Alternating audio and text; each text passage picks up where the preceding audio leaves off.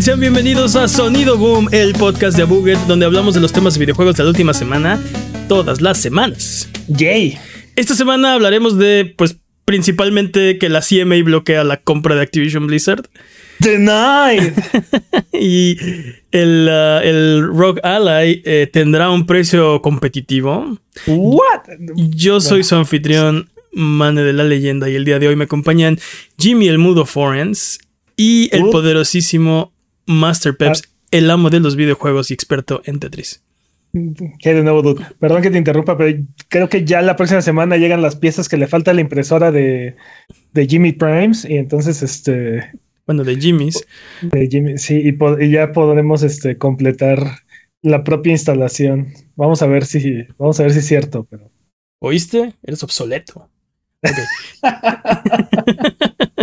Necesitaremos un nuevo Jimmy. No, Esperemos un nuevo Jimmy. Esperemos que sea cierto. eh, ojalá que sí. En lo que son peras y son manzanas, vámonos con las patrañas para desmentir las mentiras que dijimos la semana pasada. Venga, Peps. No estábamos seguros de la fecha de lanzamiento del Atari 2600. El Atari 2600 salió el 11 de septiembre de 1977. Toma. Estamos diciendo ochentera, setentera, ochentera. Setentero. Sí, setentera. Yo creo, que, yo, creo que era, yo creo que era del 79, una cosa así, pero Yo pensé que era del 81 por alguna razón, pero no. Nope. dudamos. Bueno, yo dudaba que vean, si habían salido las Steam Machines o no. Técnicamente sí, aunque el proyecto ya se considera muerto. eh, muchas compañías ya habían hecho la inversión y decidieron lanzar los modelos de todas formas. Y también teníamos duda de cuántos modelos de Steam Machine existieron.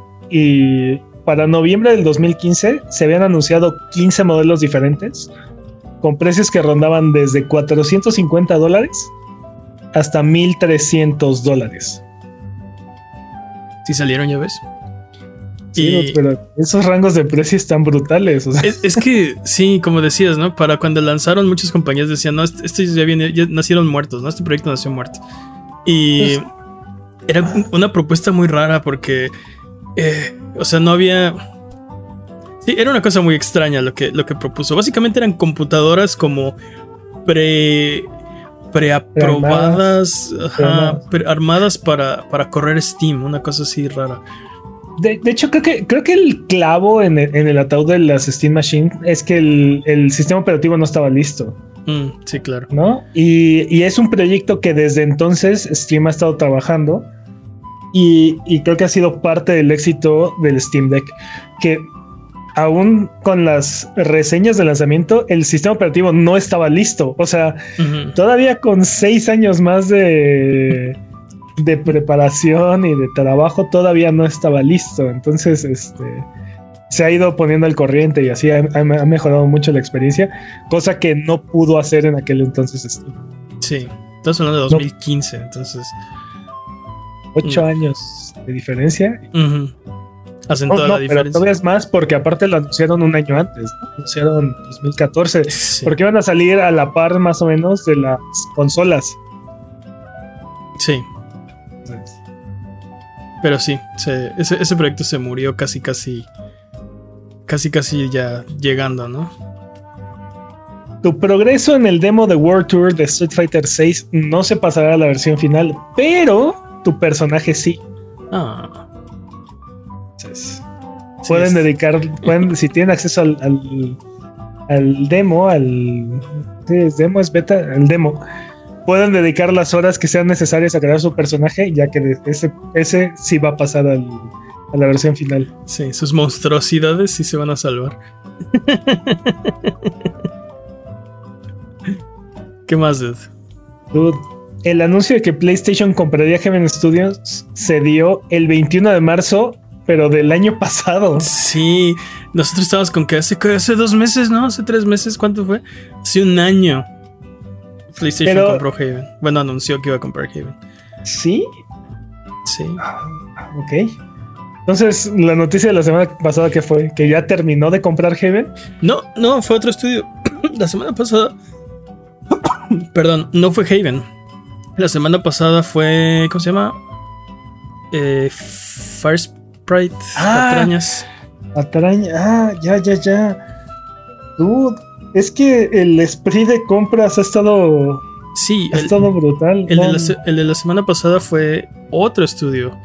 El vigésimo que compró PlayStation. O sea, estábamos diciendo. O sea, el, punto es que estábamos hablando eh, de la noticia y mencionamos a Haven diciendo que. Y, y sí, ¿cuándo lo compraron? Hace dos meses o tres meses. No sé. Este. Pero sí. Sí, que estábamos diciendo que están juntando todos, están juntando todos los pedazos de Bungie que pueden para, para hacer su propio Halo con mujerzuelas y juegos de azar, ¿no? sí. Se, les compró Firewalk Studios la semana. Bueno, anunciamos la semana pasada. Entonces, este, ex miembros de Bungie. Y mencionamos a Haven de que están comprando, eh, sí, los, los, pedazos de Bungie, pero hablando de que él está, es, el, es el segundo estudio que, creo que yo dije, es el segundo estudio que recuerdo que no han lanzado ningún juego y que PlayStation decidió comprar porque están trabajando en un, eh, en un juego, de exclusivo de, eh, de, de, servicio. De, sí. Va a estar, va a estar muy interesante. Habría que ver qué están haciendo estos dos estudios que sin, sin haber lanzado ni un solo juego, PlayStation tiene la confianza de animarse a comprarlos, ¿no? Lo que dijimos en aquel entonces es, han de tener algo bueno entre manos, ¿no? Para que pues, PlayStation haya decidido así de, ok, ¿sabes qué? Te, o sea, lo que estás haciendo es mío ahora. Aparte del talento que viene con el estudio, ¿no? O sea, no es... Sí el expertise y todo eso. Pero creo que eso es un gran arriesgue, porque compras el estudio y luego el talento se puede ir, ¿no? O sea. Sí, pero. Pero. Lo que, lo que yo he entendido y lo que he visto es que. Eh, armar, o sea, el hecho de armar el estudio, estructurarlo y tener esta, esta fuerza de trabajo organizada y preparada, es, es, también, e, e, es, también bastante valioso para estas compañías, ¿no? O sea, no es lo mismo comprar un estudio que se está incendiando, que está cayendo a pedazos o que tiene una cultura bastante tóxica, a, ver algo que, que está propiamente organizado. No sé, no sé cómo estoy. Sí, y, tal vez es, más trabajo eh, hacerlo tú y tal vez que no te funcione y tener que volver a empezar. O sea, estás garantizando que ya está hecho el eh, o sea, ya están las bases ahí, ¿no? Está el talento ahí, está el personal ahí, están las oficinas ahí, está la estructura ahí, ya lo estás comprando hecho. Pero pues a ver, a ver qué pasa. Y aparte también hemos visto que a PlayStation como que le gustan ciertas personalidades o ciertas personas de la industria y Pero bueno, estamos en las patañas. Vamos a la que sigue. Ahora sí. Dude, Sonic and Knuckles. Ok, Sonic and Knuckles de Genesis y Sonic 3 son dos juegos diferentes. Sonic and Knuckles tiene un receptor de cartuchos en la parte superior llamado Lock-on Technology. ¿Ok? Al insertar Sonic 3, digamos que los combinas y desbloqueas Sonic 3 and Knuckles. Ajá, esa parte sí me acuerdo. Que te permite tener todos los niveles de ambos juegos. Te permite jugar eh, todos los niveles como Sonic, Knuckles o Tails. Eh, desbloquea un nuevo menú de guardado. Permite recolectar Super Emeralds que no están disponibles en, ninguno de los dos, juegos, antes. Te permite desbloquear la versión. Eh, recolectar todas las Super Emeralds te permite desbloquear la versión Hyper de Sonic y de Knuckles. Y también a Super Tails. Ok te da acceso a áreas inaccesibles anteriormente, modifica peleas de algunos jefes y además da un final adicional. hay una batalla final adicional. Ok. un final adicional. Ok. Además de esto, si tú a Sonic and Knuckles le pones Sonic 2, te permite jugar como Knuckles en Sonic 2. Ok. Si tú le pones Sonic 1, bueno, si le pones cualquier otro juego, te sale una pantalla de no con diferentes personajes de la franquicia de Sonic y te pone un, minijuego. Este minijuego se llama Blue Sphere, pero la, el nivel que, se desbloquea depende del cartucho que le pones. O sea, le puedes poner varios cartuchos diferentes. Ok, y jugar varios, varios niveles del minijuego de las A menos que le pongas Sonic 1. Ok. Si le pones Sonic 1, te permite elegir te permite elegir la variante que quieras, puedes poner contraseñas y este, digamos que se desbloquea por completo este mini. Ok, ok. ¿Sale? Y... Entonces son tres cosas. Es Sonic and Knuckles es un juego. Este juego puedes jugar como Sonic o como Knuckles. Sonic 3 es otro juego donde puedes jugar como Sonic o como Tails. Y Sonic 3 and Knuckles es otro juego. O sea, bueno, es la combinación de esos dos juegos. Sí, la fusión de estos dos juegos. Y, Sonic, y Sonic and Knuckles funciona con otros juegos como Sonic 2, Sonic 1 y otros. Pues le puedes poner cualquier otro cartucho, pero te va a desbloquear el mismo minijuego. Yo, recuerdo que Street Fighter 2 no funcionó. Seguramente te decía no, y por ahí te sale una, opción de menú que te dice que te lleva al minijuego que ya en, en otros relanzamientos le pusieron el nombre de Blue Sphere. Este, Mm, ok. y otro. Ah, sí, Sonic 3 y Sonic Knuckles se desarrollaron al mismo tiempo, pero por cuestiones de costos decidieron separarlos. Y entonces Sonic, Sonic Knuckles salió, perdón, Sonic 3 salió primero en febrero del 94 y a finales del 94 sale Sonic Knuckles, este, por ahí de octubre.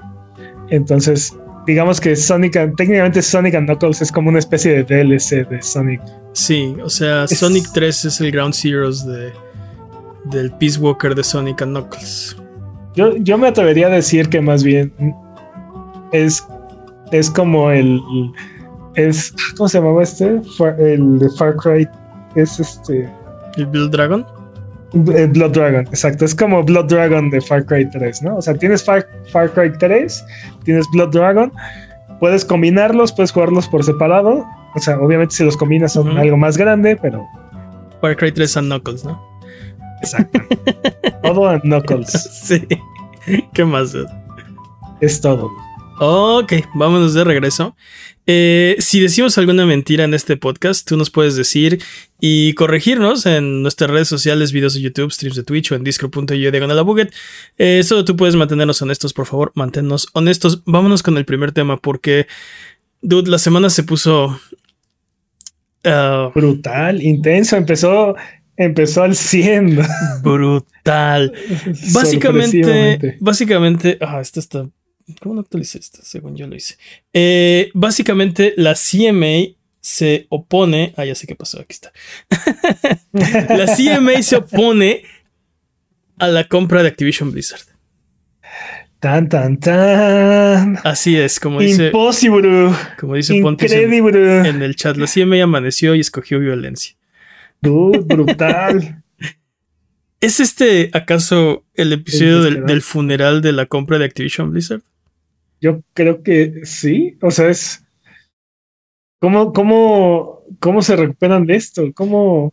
Ok, entonces, queridos hermanos, estamos reunidos todos aquí para recordar la compra de Activision Blizzard. Eh, descanse en paz. The night. The, night. Dude, sí estuvo fuerte porque creo que nadie lo vio venir. Nadie vio venir que la CMA iba a decidir bloquear el trato. Eh, parecía que las. ¿Cómo se llaman estas? Las, los remedios que había propuesto Microsoft eran suficientes, ¿no? O sea, bueno. Pues. Todo el pues mundo quería eso. Todo el mundo esperaba eso. E-, esperábamos que tal vez iban a tener que hacer algunas concesiones, que iban a. Eh, no sé, este. Sí, tener que dar algunos remedios, tal vez. Pero no que se iba a bloquear el trato, ¿no? Como nos, nos dijo Daniela cuando le invitamos, nadie quiere ser el malo de la película y es tal vez demasiado eh, severo, ¿no? Eh, de tener una, una, adquisición por completo, pero la CMA ha decidido hacer exactamente eso. Básicamente sus conclusiones es que la compra reduciría la competencia en el creciente mercado de la nube. Y de esto vi muchas reacciones en internet de, oh, ahora resulta que la nube, dudes, se los dijimos aquí desde el inicio, el problema de la CMA siempre fue la nube. Ese era la... pues sí, en lo que se estaba eh, concentrando más la CMA. Hace unas semanas salieron a decir que no tenían problemas con el con el mercado de las consolas. Y también lo reportamos aquí y dijimos, pues eso nunca había sido problema para la CMA. Y de hecho yo me quejé, recuerdo, de las publicaciones que estaban tomando este, este, este comunicado y diciendo, eh, ya, ya estuvo, ya se hizo, ya ganó eh, Microsoft, ya la compra es un hecho porque la CMA no tiene objeciones. Y en ese episodio dijimos, eh, pero es que nunca ha tenido objeciones con respecto a las consolas. Más bien, sus, objeciones nunca han sido eh, grandes con respecto al mercado de consolas. Es que, oh, sí, digo, no hay objeciones ahí porque claramente Sony tiene una gran ventaja en, el mercado de las consolas, ¿no? Este, pero eh, eh, la nube ahorita, y, digo, la nube ahorita es un mercado muy pequeño, ¿no? Pero es como, es como comparar Blockbuster con Netflix, ¿no? O sea, bueno, en, su apogeo Netflix, digo, en su apogeo Blockbuster con Netflix este, rentándote películas. Ahorita eso es una parte muy pequeña del mercado, ¿a quién le importa, no? O sea, ¿cómo, ¿cómo puedes este, bloquear una compra por esa parte? Pero claramente viene con toda la intención a, a, desplazar esa forma de esa forma de acceder a los videojuegos y esa forma de, comercializar estos productos, ¿no? Entonces, creo que la, la CMA ha, ha, demostrado tener mucha visión, mucho entendimiento de la industria. Y claramente están viendo la integración, la enorme integración vertical que tiene Microsoft al respecto ellos controlan el 70% de, del mercado de la nube. Tienen Windows Azure, Azure, como o sea que ellos lo pronuncian, y Xbox, ¿no? Entonces, con esa consolidación, de por sí ya están bastante posicionados y están adelantadísimos a casi cualquier otro competidor. Sí. ¿No? Este. Y aparte. aparte tienen Game Pass, aparte tienen Windows, que, o sea, son los eh, eh, Game Pass eh, es el líder de, del mercado de los servicios y, tiene integrado xCloud, bueno, tiene integración con xCloud, que es el servicio de nube más popular. Y, y pues sí, básicamente todo está operando en sistemas Windows, o bueno, es el sistema operativo más dominante. sí, tienen una integración vertical, también lo dijimos en, en su episodio, ¿no? que... No, bueno, entonces llevamos casi un año cubriendo esto. Sí, es que también esa este. es la otra que no me acuerdo cuál era porque hemos hablado mucho de esto, pero... y, aparte hemos mencionado infinita, infinitas veces este, como Google ya fracasó en este ambiente y, realmente opciones no hay muchas, ¿no? O sea, es, Microsoft, es este Amazon y es Google, ¿no? Y para de contar. Y Google ya dijo, yo ya fui y ya, o sea, ya lo intentó y ya fracasó. Por ahorita ya no. Y, Amazon ahí va, pero está, está muy por detrás de lo que está haciendo, de lo que está haciendo Microsoft. Sí. Y por el otro lado, eh, PlayStation está utilizando la plataforma de, Azure, entonces, pues ahí tampoco es como si eh, hubiera una ventaja competitiva por parte de PlayStation o realmente competencia. Sí, sí está, está, y, los otros competidores tienen la plataforma, como es el caso de Nvidia, con, ¿cómo se llama? GeForce Now. Pero ellos no tienen juegos, ellos no tienen, no tienen, sí, no tienen la otra parte de la tecnología necesaria. O sea, tienen, la plataforma, pero no tienen, no tienen, no tienen a la clientela. No tienen first party, básicamente. Sí, sí, sí. Entonces, ahí, hay un, ahí hay un terrible problema de competitividad que aparte permitirle a Microsoft comprar el publisher más grande le daría todavía una ventaja aún mayor dentro de este espacio. O sea, es, demasiado brutal. Vi, vi muchos comentarios porque lo que salió, digo, creo que inmediatamente tanto Microsoft como Activision Blizzard cambiaron el tono de sus declaraciones en cuanto se dio la resolución, ¿no? pasaron a ser eh, confrontativos, no sé, este, un poco más arremetientes, no sé cómo decirlo. las primeras declaraciones de Microsoft me sonaron súper ardidas y de súper mal gusto, ¿no? O sea, llamar y decir, este, decirle a la CMI, no saben de la industria, no saben lo que están haciendo. Justo, eso decir, Es decir, esto hace ver a la Unión Europea mucho más atractiva. O sea, suena tan pedante y tan este. Te digo, de mal gusto, me pareció muy, muy desagradable la, la, postura de Microsoft. Te digo que sí cambiaron de tono. Y lo que vi, lo que vi en línea fue mucha, mucha gente eh, repitiendo este tipo de comentarios, ¿no? Que la CMA no entiende la industria, por ejemplo. Si hay un organismo regulador que entiende esto es la CMA. Es el único que se ha puesto a hacer su chamba. O bueno, todos hacen su chamba, pero el que mejor la ha hecho han sido precisamente ellos. Lo que hemos visto uh, a lo largo de los últimos años que hemos estado cubriendo eh, varias, este, varios organismos gubernamentales, este, tratar de regular y tratar de eh, pues sí, adaptarse a las nuevas tecnologías y a las nuevas formas en la, que está funcionando la industria de los videojuegos, es que eh, los reguladores del Reino Unido particularmente traen la batuta y, traen bastante claro cómo funciona gran parte de todo esto. O sea, no, estoy diciendo, oh, sí, son los máximos este, expertos y así, pero comparado con cualquier otro congreso que hemos visto, cómo regulan y cómo actúan y cómo comentan eh, con respecto a la tecnología. Hemos visto al, gobierno del Reino Unido bastante, bastante informado y aparte bastante, mucho más veloz que, otros, que otros gobiernos. Este, lo vimos con los loot boxes, los vimos con, con las políticas para las tiendas para móviles, cómo, cómo obligaron a, a Google y Apple a meter políticas para que las compras que hicieron los niños de manera impulsiva por, por miles de libras pues, eh, ofrecieran devoluciones y eh, reintegros y aparte ofrecieran este, mecanismos para reducir y limitar este tipo de situaciones, ¿no? Eh, entonces, agarrar y decirle a, una, institución como CMA, que aparte lo hemos visto, hemos, ha sido muy transparente su trabajo. Este, tiene muy claro qué partes del, de, esta industria le preocupan y cuáles no. O sea, sí, sí, sí.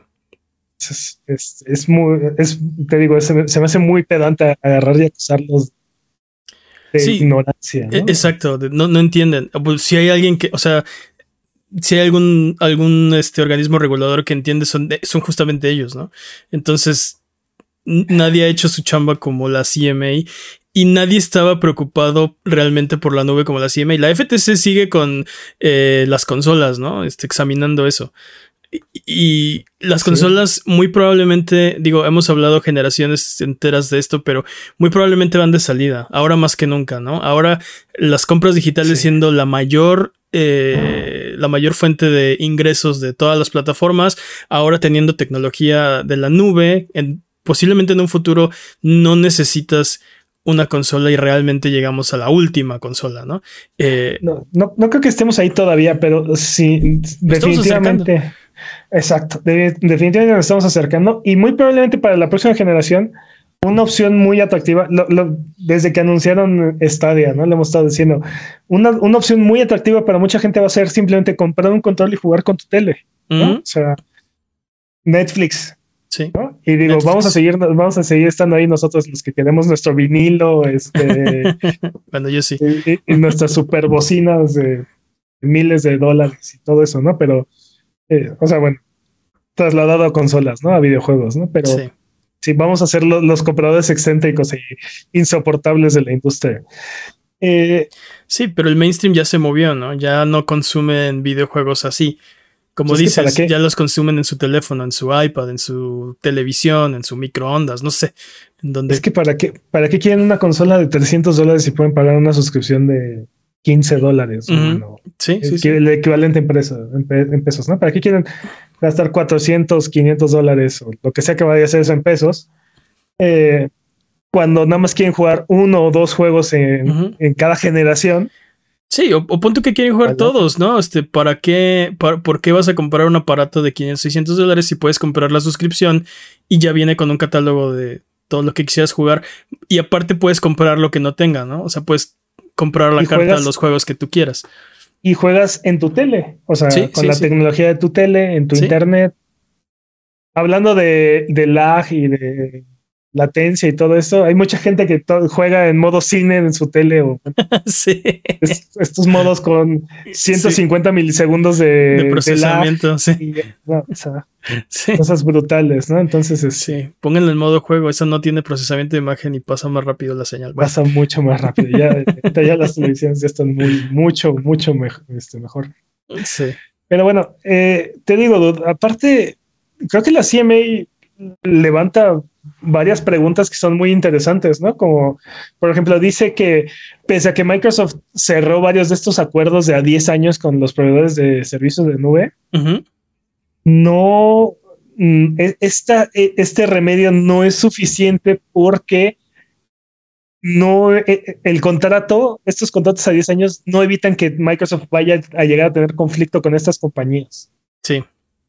Y sobre todo en un mercado que evoluciona tan rápido. Y aparte está haciendo tratos con empresas existentes. Y uno de los problemas de la CMA es que este es un mercado naciente. ¿Qué pasa con los competidores que no existen hoy? Y tú dirás, pues no importa, ¿no? O sea, si no, si no existen, no importan. No, pero es que eh, eh, el problema es que tal vez el gran competidor, el gran siguiente competidor de, de la nube no va a poder existir porque hay un competidor ultra dominante en ese mercado. Y esa es una gran preocupación. Eso reduce la competitividad. Eso es una reducción de competencia. Estás haciendo acuerdos con empresas existentes, pero no hay ningún remedio para los, los que quisieran entrar en los próximos años al mercado, ¿no? O sea, los estás dejando completamente fuera. Totalmente. No hay un remedio, no hay un remedio para eso. Eh, sí. Otra cosa que le preocupa este, a la CMA es eh, eh, como, tiene, como tiene bastante ventaja Microsoft y tiene bastante control ahorita, eh, sí, bueno, ya lo mencionaste, ¿no? Que va, a inhibir la existencia de nuevos competidores o inhibir a los competidores actuales, ¿no? Entonces. Sí. Ah, o sea, y no hay forma, o sea, es, e, esta compra solamente consolida esa posición. Entonces. Exacto, ya está integrado verticalmente, ¿no? Entonces, ¿por qué quisieras darle todavía más poder a una empresa que está tan consolidada como Microsoft. Y aparte, e, esa es otra, ¿no? Que todo esto gira alrededor de Windows y de la plataforma de Xbox, ¿no? Entonces, eh, un remedio que podría ofrecer Microsoft y dudo mucho que, vaya a pasar es poner Game Pass nativo en otros sistemas operativos, ¿no? Como, como iOS bueno, no iOS, ¿cómo se llama? macOS o incluso SteamOS, ¿no? SteamOS, Linux. En Linux. Sí. Claro que jamás va a poner eso. Va a hacer eso Microsoft, ¿no? O sea. Y entonces, en realidad, demuestra que no está realmente interesado en. en en mantener abierta la plataforma y, brindar competitividad.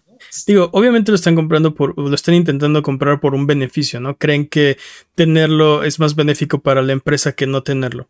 sí, eh, pero, pero, pero, pero, lo hablábamos también hace varios episodios, ¿no? Eh, estaría bien padre tener todos los juegos de Activision Blizzard en Game Pass día uno y, ajá. Pero si el precio de eso es que no hay industria dentro de 10 años, entonces es algo que no, no, no deberíamos estar dispuestos a pagar. Claro. Digo, no, no es que vaya a dejar de existir la industria, ¿no? Pero obviamente va a haber un gran jugador, ¿no? Y que va a poner las reglas y que va a poner los precios y que va a hacer lo que quiera. Entonces, eso no es una industria saludable. Esa es otra, ¿no? Que eh, uno de los riesgos que la CMA está viendo es que en el momento en el que se concrete la compra, el precio de Game Pass se vaya para el cielo, ¿no? ¿Por qué? Porque son la compañía dominante, son este son, son, sí, son, son los que tienen todas estas exclusivas y este catálogo gigantesco, y entonces ellos deciden qué precio. Otro comentario muy interesante de la CMA en, este, en, esto cuestionó la capacidad de poner eh, en las consolas de Nintendo Call of Duty. Sí, este, sí, no, se podían ir sin tirarle tantito a Nintendo, ¿no? Así una, una pedrada ahí. Les digo, es uno de los jugadores grandes en la industria, definitivamente, ¿no? Y lo habíamos este, hablado. Yo les decía que nos vamos a enterar qué significa paridad cuando se cierre el trato. Una vez que todo esto esté, esté cerrado, Microsoft va a salir a decir: Ah, sí, lo que yo quise decir cuando dije que iba a tener paridad con las consolas de Nintendo era esto, ¿no? Y no necesariamente quiere decir que vamos a ver un Call of Duty este 4K 60 frames por segundo, este no sé, eh, crossplay, no sé, no sé. No sabemos a qué, o sea, no está bien eh, definido qué es lo que quiso decir Microsoft. Y la CMA duda que pueda hacerlo, ¿no? Te digo que si alguien sabe lo que está diciendo es la CMA. O sea, cualquier otro organismo se hubiera tragado así el argumento con, ah, sí, ya dijeron que sí pueden, ¿no? sí, sí, sí, ya dijeron que sí pueden. Y a la mera hora cierran el trato. Ah, ¿qué creen? No se pudo, ¿no? Vamos a ver, digo, es que también Microsoft se la voló con su compra anterior, ¿no? O sea, cuando compraron Bethesda, igual muchos bueno, muchos de los argumentos muy similares y muchos de los comentarios igual y así día uno después de la compra completamente diferente el escenario, ¿no? Exacto. Exacto. Sí. Completamente. Dijeron que no no había una razón para poner los juegos de de Bethesda exclusivos de sus plataformas hasta que cerraron el trato cuando entonces fue, ok, bienvenidos a la era de, de este, exclusividad de Xbox, ¿no? Este, y, y sí, o sea, todavía estamos viviendo con las secuelas, ¿no? Hay juegos que iban a ser multiplataforma que no han salido, o sea, es tan reciente eso, que ni siquiera han salido, ¿no? Y que iban a ser multiplataforma y ahora son exclusivos de, de las plataformas de Xbox. Y Xbox dice, sí, no, lo revisamos caso por caso. Casualmente todos los casos este, salen, a, salen a favor de la exclusividad, ¿no? Pero bueno. Te digo, es tan reciente que apenas acabamos de ver eh, Deadloop, eh, Ghostwire Tokyo, eh, o sea, saliendo en las consolas de, Xbox. No tiene, no tiene nada que, se hizo esta otra compra.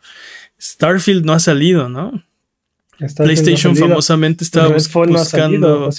PlayStation famosamente está buscando exclusividad con este Bethesda para Starfield, para sus consolas de PlayStation. Y ya ni siquiera va a haber versión de PlayStation, ¿no? Olvídate de cualquier acuerdo de exclusividad o este contenido adicional o no, ya, bye. totalmente, totalmente.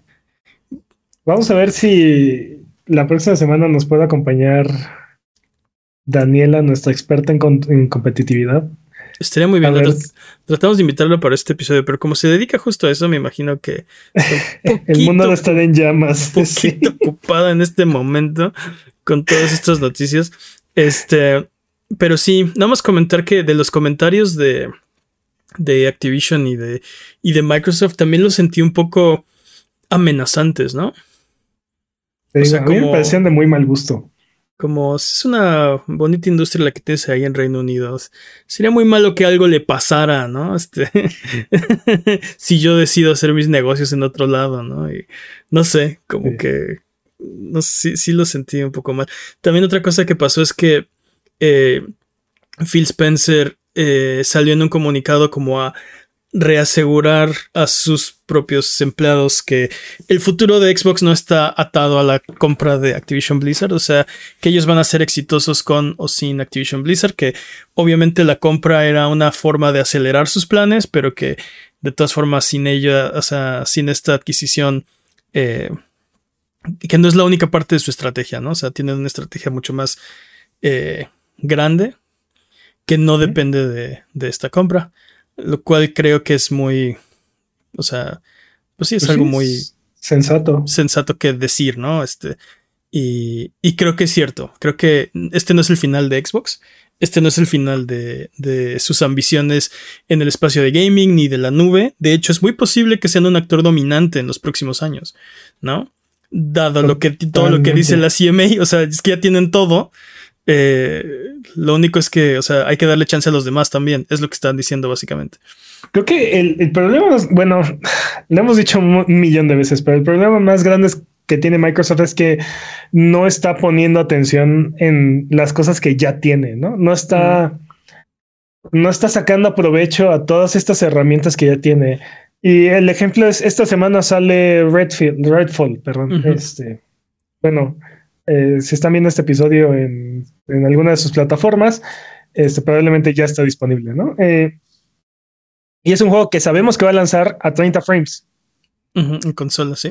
En consola. Pues sí, en su consola. En su consola. Entonces, este. Que es la consola más poderosa de todas.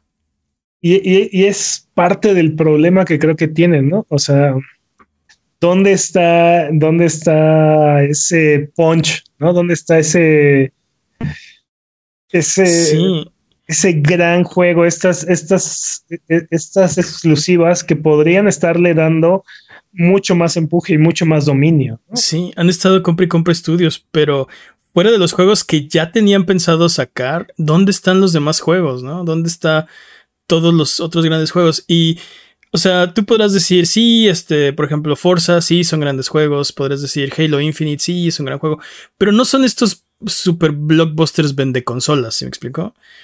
Este, no son este, no son esta gran nueva IP o esta gran nueva eh, eh, capítulo de tu más grande franquicia. Son juegos que han eh, cumplido expectativas y eh, dejado otras ahí este, sin cumplir, ¿no? Eh, más, más este, Halo Infinite. Forza creo que siempre cumple, ¿no? Siempre es. O sea, siempre lo esperamos y siempre cumple expectativas. Este. Pero tampoco es el. O sea, tampoco es como el juego que el mainstream va a decir, oh, necesito en este momento salir y comprarme un Xbox Series S porque va a salir el siguiente Forza, ¿sí me explico? No, no es ese tipo de juego. Entonces, ¿dónde están esos juegos? Tienen IPs para aventar para arriba, como locos. Tienen estudios así. Y llevamos años, años diciendo. Y llevan años prometiéndonos, no tenemos mucho que mostrar, ¿no? Este. este. va a ser el mejor show de bla, bla, bla. Y la verdad es que han sido buenos shows. El problema es que nos muestran cosas que nunca nos entregan. Entonces el show está buenísimo. Y, y, no solamente eso, tienes, o sea, tienes este Halo, ¿no? la, forma en la que salió Halo, Halo Infinite. Te digo, la forma en la que viene Redfall. Y de ahí, y de ahí todos esos, huecos y espacios este, que tenemos ahí sin llenar, ¿no? Entonces, ah, sí. ¿qué, ¿qué, sigue después de todo esto? O sea, ya dijo la CMA, Nel. Esperemos que, que nos pueda contestar eso Daniel la siguiente semana, porque lo que yo entiendo y esto es mi, mi poco informada este, opinión, eh, obviamente van a apelar, ¿no? Va a haber una apelación. Pero según lo que entiendo, van a apelar ante el tribunal, eh, no me acuerdo cómo se llama, CAT, no me acuerdo qué significan sus siglas, de Reino Unido. Y, pero, eh, aunque ganen la apelación, lo único que pasaría es que la decisión volvería a la CMA, ¿no? Entonces, tendrían que, o sea, Kat le diría, oye, ¿sabes qué? No tomaste en cuenta estas cosas. La CMA diría, ok, déjame lo reviso y volvería a dar una resolución. Nunca ha habido un, este, una, como apelación exitosa en este tipo de... de... Pero, aparte, aunque lo lograran este, y ofrecieran 800 mil remedios y lograran hacer una apelación exitosa, este proceso puede tardar casi un año, ¿no? el proceso de apelación, mínimo unos nueve meses. O sea, lo, sí, lo, tengo entendido que lo más corto sería así, seis meses y todo es expedito y todo es en favor de Microsoft. Y pero sí significa que la compra no se estaría concretando en tiempo y forma y Microsoft tendrá que pagar la penalización a Activision Blizzard King. Sí, tres mil millones de dólares. Y aparte de todo eso, falta la resolución de la Unión Europea y el juicio de, la, FTC. FTC en Estados Unidos. justo eso iba. O sea, ¿qué, ¿qué depara el futuro? Bueno, está la apelación, ¿no? En el Inter, antes de que se resuelva la apelación, vamos a escuchar el próximo mes las eh, conclusiones de la Unión Europea y en agosto eh, de la FTC, antes de la apelación, ¿no? Entonces se le pueden ir montando los problemas. Como, como nos dijo Daniela cuando vino, normalmente eh, estos organismos como que eh, se apoyan unos a otros de alguna manera, ¿no? Deciden, deciden normalmente, lo normal es que deciden igual. Entonces, eh, probablemente la Unión Europea va a decir, ok, si Reino Unido tiene estos problemas, entonces yo también los tengo, ¿no? Y la FTC sabemos que estaba buscando, o sea, están en contra del trato. Estas son municiones para, o sea, eso es otro cartucho entero de munición para decir, sabes que yo no quiero este trato porque, ¿sabes qué? La CMA tiene razón. Y yo ni lo había pensado, pero sí es cierto, ¿no? Entonces vas para atrás. Y eso ya sería muy difícil. O sea, esto, esto va a ser no solo tardado, sino costoso. ¿En qué momento Microsoft va a decir, ok, sabes que esto no está valiendo la pena? El, costo legal este, y el tiempo que me está tomando eh, intentar hacer esto es demasiado. Y. O, o, van a irse hasta el final, ¿no? Pero el problema es que si llegan a una situación donde, donde Reino Unido mm, eh, rechaza la compra y uno de los dos, o los dos, la Unión Europea y, y la FTC, está muerto el trato. No pueden hacerlo. Necesitaban a los tres. Sí, sí. Sin uno, sin uno está prácticamente muerto esto. Hay, hay, hay posibilidades, o sea, quiero, quiero aclarar, ¿no? No está muerto hoy. Eh, y Microsoft parece que va, va a seguir luchando. Eh, pero probablemente esto es, o sea, crónica de una muerte anunciada. Eh, los caminos hacia la victoria de Microsoft son muy, muy estrechos en este momento. Sí, y, y, lo mencionaste ahorita, ¿no? La FTC no quedó nada contenta con Microsoft luego de la compra de Cenimax, porque, y ellas lo, lo, mencionaron, ¿no? Este, nos mentiste, literalmente ellos dijeron, nos mentiste, ¿no? Nos prometiste esto, esto y esto. Sí. Y a la mera hora nada. Y Microsoft lo que dijo fue, yo no firmé nada. Es, eso fue la, declaración. Ahí están y en yo, o sea, en ningún momento hubo una, este, una condición en la compra. Yo creo que, yo creo que se los chamaqueó muy duro con la compra de Cenimax. Y, y como que a todos les cayó el, el 20 un poco después, ¿no? Fue así de, oh, ¿cómo dejamos que esto sucediera, no? O sea. Y esa era una compra 10 veces más pequeña que la de Activision Blizzard, ¿no? Este. O sea. Sí, sí, sí, totalmente, totalmente. Me da mucho gusto. Bueno, o sea. Creo que eh, esta decisión, sin lugar a dudas, no tiene nada que ver con Sony.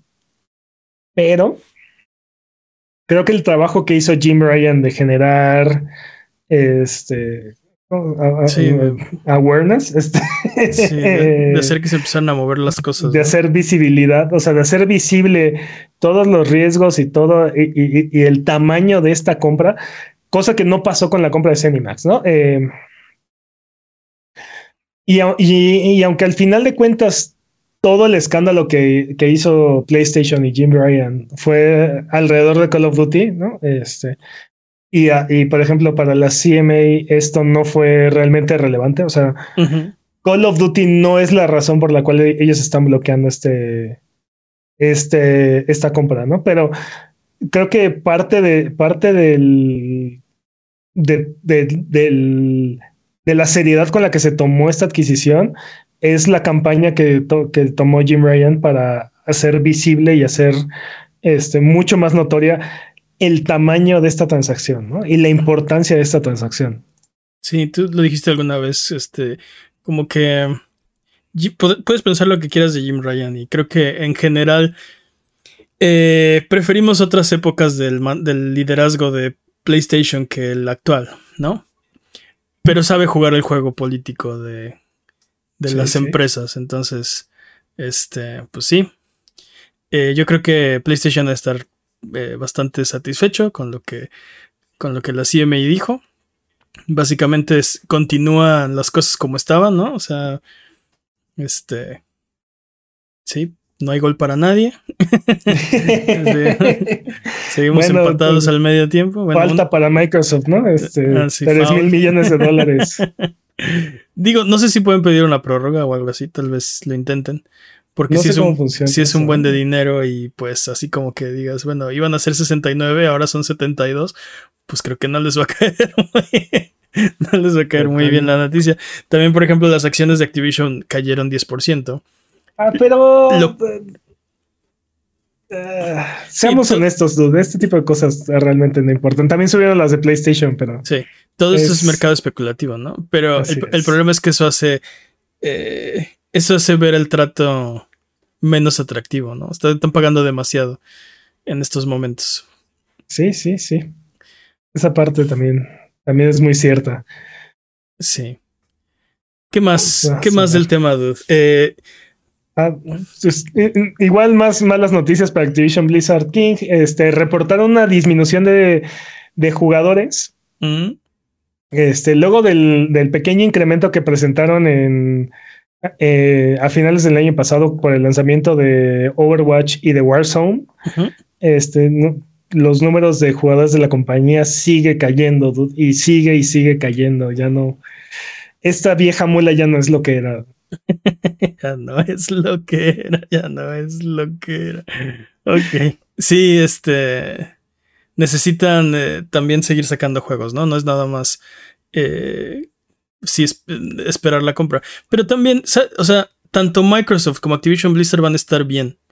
Son ah, grandes empresas, son muy fuertes, tienen mucho dinero, tienen mucho eh, poder, mucha influencia eh, dentro de, sus propios mercados, ¿no?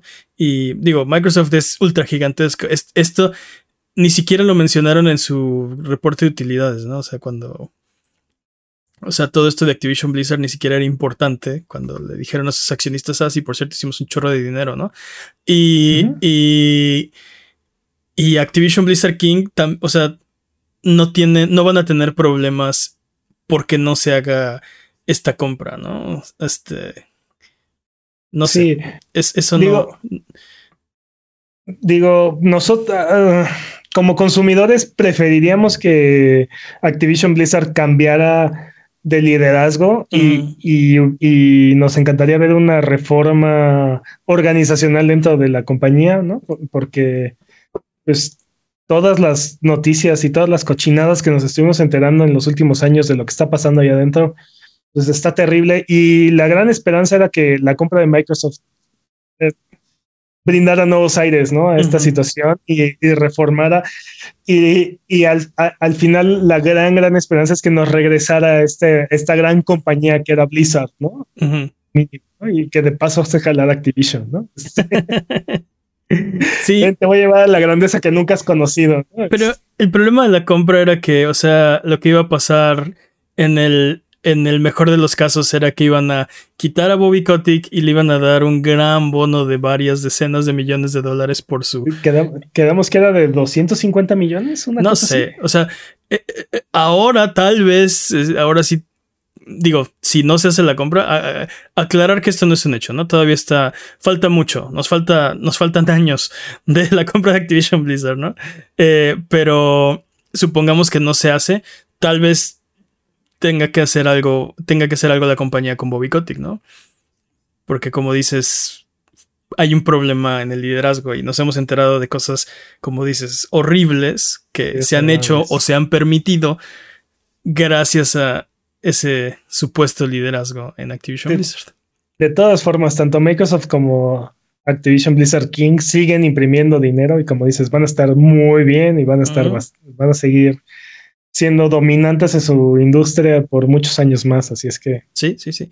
Eso no cambia, ¿no? La, única diferencia sería si se, si se integra Activision Blizzard King a Microsoft, pues tienes un competidor más fuerte, o sea, uno menos, pero uno más fuerte, y por separado los dos son increíblemente poderosos, ¿no? Entonces, vamos a ver qué pasa. Pero, pero sí, malas noticias para, para Xbox. No, no quisiera. Eh, ¿Sabes cuál es el problema? Que, que, aunque estés de acuerdo o en contra de lo que dijo la CMA, aunque estés de acuerdo o en contra de la compra, no sabemos qué es lo mejor.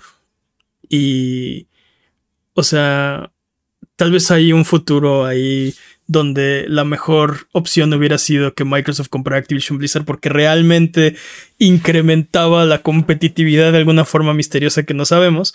Este, no sé, eso, es lo único que digo. Mm, tengo esta incertidumbre. No sé si estas, o sea, no sé, no sé si son buenas o malas noticias. O sea, que se compre o que no se compre, que se bloquee o que no se bloquee. No lo sé. Ah, no lo sé, dude, no.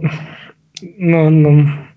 O sea, tengo mi opinión personal, ¿no? Y yo sigo, yo sigo haciéndome la pregunta. Que yo creo, pero tengo esta incertidumbre. Yo sigo haciéndome la pregunta, ¿cómo es que quitar a uno de los publishers más grandes del planeta, este, o sea, bueno, dejar que Microsoft absorba a uno de los publishers más grandes del planeta, incrementa la competitividad? El third party más grande del planeta. Sí, ¿cómo? ¿Cómo? O sea, esa es la única parte que... Sí. No. Y, te digo, ah, si lo vemos nada más por, el, por la parte de, de la venta de consolas y, y el porcentaje del mercado que tiene cada una de estas compañías, pues sí, definitivamente este PlayStation es completamente dominante, sobre todo con las ventas del último cuarto, ¿no? Han sido brutales. Vamos a hablar de ellas un poco más adelante, ¿no? Pero les podemos adelantar que ha sido brutal la, la, presencia en el mercado de PlayStation. Ahora que sí ya tienen consolas, ¿no? sí, ahora que sí este, Entonces, este, por ese lado es, es, sí, o sea, no, no parece ser tan cuestionable, ¿no? Pero ya que le agregas todos estos otros factores, ¿no? O sea, no es Xbox, es Microsoft. Sí. ¿No? Y, y Microsoft no solamente no solamente es Windows, no solamente es Xbox, también es, Azure, ¿no? Y muchas otras, muchas otras entidades más, ¿no? sí. Pero bueno, ya creo que ya le dimos bastante vueltas a todo esto.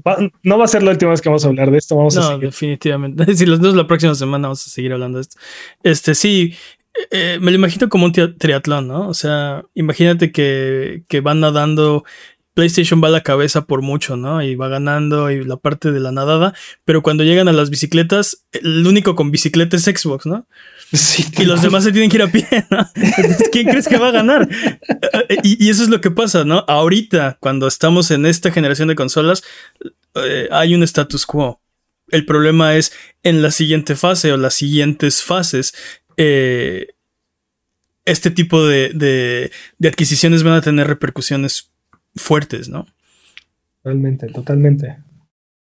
Sí, creo que estamos, creo que estamos entrando en esta etapa de, en esta etapa de Netflix y Blockbuster. O sea, sí, sí, sí, sí. Estamos transicionando muy duro y la cosa es qué tan rápido va a ser e, ese salto. ¿no? O sea, ahorita eh, para la mayoría de nosotros la tecnología no está lista.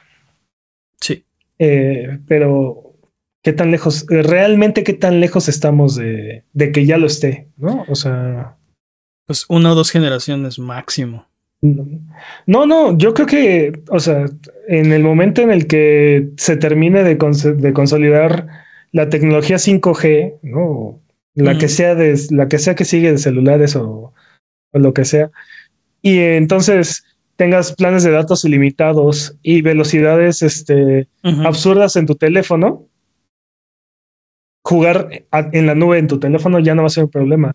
Si jugar en la nube en cualquier lado ya no va a ser un problema. Así como en el, así como llegó un momento en el que ver una película de ver una película en tu televisión vía streaming dejó de ser un problema. Hubo un momento en el que no era viable, ¿no? O sea, sí.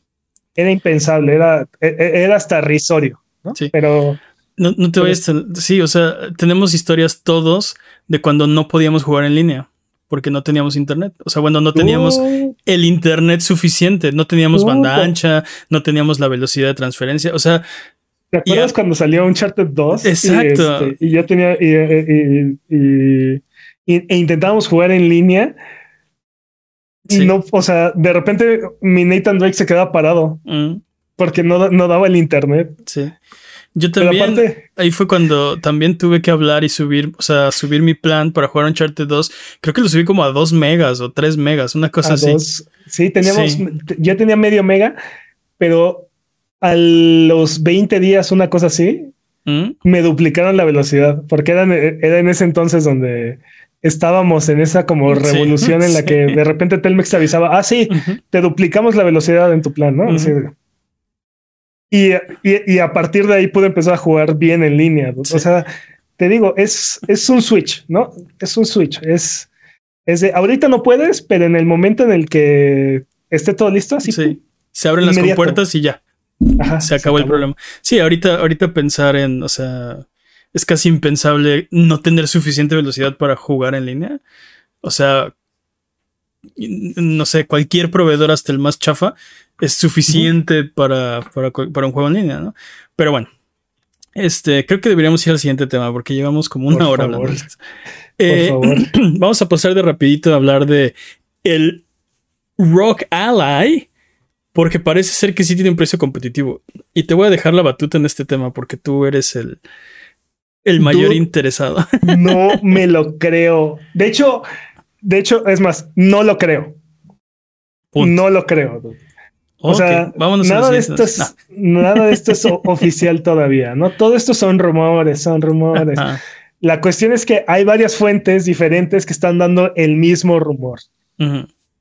Esta semana eh, AMD anunció sus chips para móviles Z1 y Z1 Extreme. Ok. Y ahora ya sabemos que el Rogue Ally está utilizando estos dos procesadores, el Z1 y el Z1 Extreme. Va a tener dos versiones, mínimo. el rumor es la versión Z1 Extreme, que es la realmente poderosa, es la consola que es el doble de poderosa que el Steam Deck. En una versión con 512 GB de SSD, 16 GB de RAM, va a costar 700 dólares. Uf si se acuerdan, el que fue el episodio pasado o antepasado, yo les estaba diciendo, yo creo que esta cosa va a costar 1500 a 2000 dólares. Yo les estaba diciendo, esa era mi apuesta. Uf, 700 dólares, dude. Por un dispositivo que es el doble poderoso que el Steam Deck, tiene una pantalla con el doble de, de, refresco de 120 Hz. Este, el, mil veces más silenciosa. O sea, es, una locura. Oye, pero el costar 50 dólares más que el Steam Deck de 512 dólares. De 512 gigas, ¿no? Este, sí. este. No, sí, dude, está hecho para destrozar, o sea, estamos hablando del funeral de la compra de Activision, este también es el funeral de, del Steam Deck, porque con ese precio, Ah, sí dan ganas, ¿eh? Pues es que está, está brutal. O sea, 1080p, 1080p, 120 Hz, 512 GB, Z1 Extreme 16 GB de RAM. Uf. Uh, no, no lo creo. O sea, y entonces, ¿cuánto va a costar la versión Z1? Sí, ¿cuánto va a costar la barata? esto viene a destruir por completo el mercado del Steam Deck. Yo creo que 100 dólares menos. O sea, ¿tú crees que va a estar entre, entre el Steam Deck de 256 gigas y el de 512? Sí, creo que se, o sea, con estos specs, eh, yo creo que se va a tratar de posicionar como el Steam Deck eh, versión, o sea, el de lujo, ¿no? Este. El Steam Deck, a ver, los precios del Steam Deck uh, es 400 dólares, 525 dólares, me parece, o 575 dólares y 650 dólares. Y la única diferencia entre las tres versiones es el disco duro. Sí. ¿Tú qué tiene? O sea, e-, esto, esto va a matar el Steam Deck. ¿Qué tiene que hacer? Ahora, técnicamente esta versión sigue costando prácticamente el doble que el Steam Deck de 64 GB. Sí. Por, eso te digo, o sea, es como la versión eh, premium, ¿no? Este. Sí, sí. Es que, o, sea, estás hablando que el Steam Deck de 64 GB cuesta 400, es casi el doble, ¿no? O sea, o sea, si te vas a comprar un Steam Deck, no sé. definitivamente la versión que, si te vas a comprar un Steam Deck, la, versión más, que más valor por precio te da es la de 64 GB. Sí, exacto. Eh, justo se iba a decir. Este, pero creo que esto es lo contrario, ¿no? Este, o sea, si, si querías un Steam Deck como el de gama alta, mejor compras el, el este, Rock, Ally, este, Z1 Extreme. Es una locura, dude. Es una verdadera locura, no puedo creerlo. y si ibas a comprar el de, el de 128, mejor te. O sea, bueno, e, esa es mi teoría, ¿no? Que van a posicionar el precio del otro este, por arribita o, por el precio del de 128 gigas. 200, 200 256, perdón. 256. Ajá. Entonces el de 64 va a ser como, ajá, como el chafita, pues. Pero si quieres uno mejorcito, está muy cerquita del precio del, del Rogue Ally. Y si quieres el de lujo, está muy cerquita del precio del, del Rogue Ally. está, está brutal. Esto está brutal. Ahora, ¿cómo se traducen estos precios en pesos? Porque, a ver. Un trillón. 700 dólares por. ¿A cuánto está el dólar? Mm, ahorita está en 18, pero. Ah, qué chido. Estamos hablando que más o menos el ROG Ally, porque aparte el, el ROG Ally va a ser lanzamiento global, ¿no? Entonces. Esa es otra, ¿no? Que está, eh, es muy probable que lo veamos en México y no tarde tanto en llegar. Debe estar llegando alrededor de los 15 mil a los 17 mil pesos. Sí, ponle tax, ponle el IVA, ¿no? Sí, sí, sí, por eso, por eso. Ah, Estás hablando que va a costar más o menos, y aparte el, el, la subidita de precio que normalmente nos ah, sí, tenemos que sí, El impuesto de Liverpool. Sí. no se lo atribuyo a ellos, pero sí. Bueno, el impuesto este, Palacio, no sé. Sí, ya con todo eso, ya con todo eso, creo que es bastante real esperar que cueste 15 entre 15.500 y 17 mil pesos. lo cual lo deja a un precio muy cercano de un PlayStation 5, por ejemplo. Sí. sí, sí. Oye, está descabellado. Está muy loco. Está, no lo sí, sí, está increíble. La verdad sí suena demasiado bien para ser verdad, la net. Se supone que esta noticia, o sea, bueno, oficialmente la va a anunciar el 11 de mayo eh, ROG. Entonces, es otro, es otro de los rumores, ¿no? El 11 de mayo podemos esperar más detalles y es muy probable que ese día se, abran las preventas también. Así que preparen la cartera, chavos, preparen la cartera. Pero, dude, o sea, dude. sí suena muy real, ¿eh? Sí suena muy real. Brutal. Yo ¿Cómo logras esos precios cuando tienes el Ayanio en 1200? la, verdad, no, y aparte las versiones más, más baratas. Y, el Steam Deck que tiene la mitad de los specs en un precio comparativo, ¿cómo logras este precio? Es una locura, e, es una verdadera locura. O sea,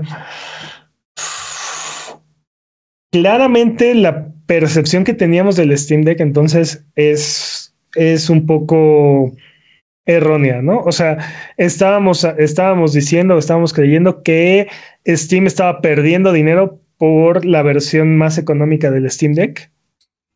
Si eso es cierto, este Asus quiere quebrarse.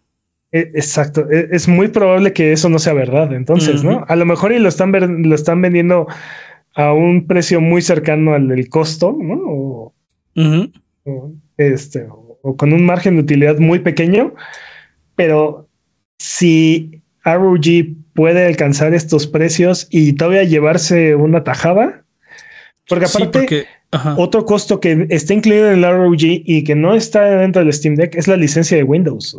Ah, cierto, porque es una versión este eh, modificada de Windows 11, ¿no? Este, no, no, no, es Windows 11, es un dispositivo, es un dispositivo Windows completo. Este, ¿qué, qué te iba a decir? Y, también la otra cosa es que, o sea, si, si Valve vendiera esto al precio, por lo menos está pensando que, o sea, de las ventas de Steam y de los juegos que puedan, o sea, ellos tienen el, la tienda. Asus no tiene una, no, tiene, una tienda como Steam. Entonces tienen que ganar dinero del aparato, o sea, no pueden darse el lujo de perder dinero porque no hay otro revenue stream, ¿no? No hay otro, no hay otra forma de hacer dinero una vez que ya vendiste la cosa, ¿no? Totalmente. Entonces le están ganando, le, están ganando dinero de alguna forma o vendiéndolo al precio por alguna razón extraña quieren matar el Steam Deck o no sé. No, pero no, no, o sea, no, dudo que no, dudo que quieras comerte ese mercado. Sí, pero no es, o sea, sí, no, no, no, suena inteligente. Definitivamente debe haber ahí alguna alianza con Microsoft para, por ejemplo, subsidiar o desaparecer el costo de, del Windows, de, la licencia de Windows en estos dispositivos, porque le conviene a Microsoft no, no dejar que, que Steam, que Valve eh, genere un mercado que esté fuera de, que esté fuera de Windows. es, pero los demás, o sea, todos los demás specs La otra cosa que puede estar haciendo ROG que no puede hacer AIA, ni GPD, ni todas estas otras compañías es comprar, comprarle AMD en cantidades brutales. Y entonces estamos hablando que estos chips los van a utilizar no solamente para ROG Ally, sino también para una que otra laptop, ¿no? O bueno, varias laptops, ¿no? Este. Sí, tienen, tienen toda una gama de productos que, que tal vez podrían utilizar este tipo de chips, como dices, este, comprarlos en cantidades industriales y... y... Pero de todas maneras, eh, creo que no es, o sea, los márgenes que eso le permite no creo que sean suficientes de todas formas para, sí. para ser tan agresivos, al menos no en comparación como te digo, compañías como Aya, como GPD, como... Eh, se me fue cómo se llama la otra, este... One, One X Player, ¿no? Una cosa así, ¿no? O sea, este.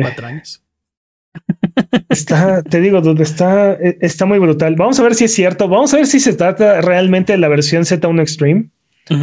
¿No? O sea, a lo mejor y nada más es la versión Z1 y entonces esto tiene como. Pero, pero de todas formas, o sea, lo que está, lo que está diciendo es que tiene el doble de performance de del Steam Deck, ¿no? Entonces. Pero eso es únicamente la versión Z1 Extreme. La versión Z1 es una versión mucho más disminuida de este procesador. O sea, sí hay una diferencia bastante significativa en la cantidad de núcleos y en la cantidad de... Eh, al, final de cuentas en el poder de este procesador. Aún así, si este procesador fuera equivalente al Steam Deck, o sea, ya no estamos hablando de le está duplicando el poder como es el caso del Z1 Extreme, ¿no? El Z1 es equivalente o muy parecido en rendimiento al Steam Deck, de todas maneras, esos 50 dólares de diferencia sigue valiendo muchísimo la pena por la calidad de la pantalla, por la licencia de Windows, por, o sea, sigue siendo mucho más producto que el Steam Deck. A esos 50, por esos 50 dólares. Sí, por esos 50 dólares, sí, totalmente. Entonces, ¿cómo ves? ¿Vas a querer uno? Ah, no, me encanta porque a la semana que compré mi Steam Deck. pues con tu aguinaldo de Abuget te lo compras. Ah, vamos a ver. Primero que sí sea real. Vamos a ver. El 11 de mayo. Vamos, a esperar el 11 de mayo. Está bien, está bien. Me, parece bien. Eh, ¿Sabes qué? Vámonos con lo que sigue porque vamos un poco tarde. Si, amiguito, amiguita, que nos escuchas, si tienes alguna pregunta de lo que sea, recuerda que estamos en redes sociales como Abuget o estamos en discord.io diagonal para hablar de videojuegos entre episodio y episodio. Sonido Boom es tu podcast, dinos de qué quieres que platiquemos. Vámonos entonces con el speedrun de noticias. El speedrun de noticias es la sección donde hablamos de las noticias que son importantes, pero no son tan importantes como para dedicarle su propia sección. La categoría es podcast por ciento, el corredor de este año es Master Peps. ¿Estás listo, Master Peps? Listo. Speedrun de noticias en 3, 2, 1, tiempo. Uh, Dead Island 2 lanzó una póliza de seguro que se llama Dead Wish, que promete encargarse de tus preocupaciones después de la vida. ¿Nani? Como mandar a tu familia de vacaciones o asegurar que no puedas regresar como un muerto viviente. ok. Este servicio es real y cuesta 8 mil libras. Únicamente está disponible en el Reino Unido y por alguna razón no es legalmente vinculante para la compañía de seguros que está ofreciendo esta póliza. Eh, eh, ¿Qué? O sea, si vuelves como zombie, ellos no, ellos se dan las manos. O no se, o no se hacen responsables de, realmente mandar a tu familia de vacaciones. Sí, ¿cómo funciona eso? ¿Por qué comprarías un seguro que es real, pero que no pero que no tiene responsabilidades de cumplir pues su parte del trato. Si tienes, si tienes donde quemar 180 mil pesos, que es el equivalente a 8 mil libras, pues ahí está una opción más a, dónde ir a tirarlos. Como esto no sabía qué hacer con ellas. Guerrilla Games ha confirmado que habrá una secuela de Horizon. ¿Qué juego creen que le robe el estrellato esta vez? Ah, pues se tienen que tardar unos 4 o 5 años, así que podría ser otro Zelda otro Elden Ring, otro juego de From. Yo espero, yo de verdad espero de todo corazón que se trate de un juego que no estamos visualizando. Así como no vimos venir este el poder y la revolución que fue Breath of the Wild. Y también, o sea, sabíamos que Elden Ring iba a ser algo grande, pero jamás nos imaginamos que iba a ser algo tan grande. Sí, tan. Espero que el, el próximo juego que salga al mismo tiempo que Horizon igual nos sorprenda de alguna forma, ¿no? O sea, sea así de, oh, esto es un gran juego, pero nunca me imaginé que iba a ser tan grande esto. Yo no he jugado Burning Shores, lo quiero jugar, pero no he encontrado el tiempo. Hablando de Burning Shores, Metacritic ha anunciado que va a hacer cambios en el sistema de moderación luego de que el DLC de Horizon Forbidden West, Burning Shores, sea la última víctima de review bombing en la plataforma, bajando su calificación hasta 2.7. Ok. ¿Dijeron que iban a hacer? No, no dijeron que iban a hacer, no dieron detalles, pero sí dijeron que, que ya se acabó y que iban a hacer algo al respecto. Ok. Obviamente le agregaron muchas más palabras rimbombantes diciendo que se preocupan por la comunidad y tienen un compromiso, bla, bla, bla. Entonces. Sí. Ok.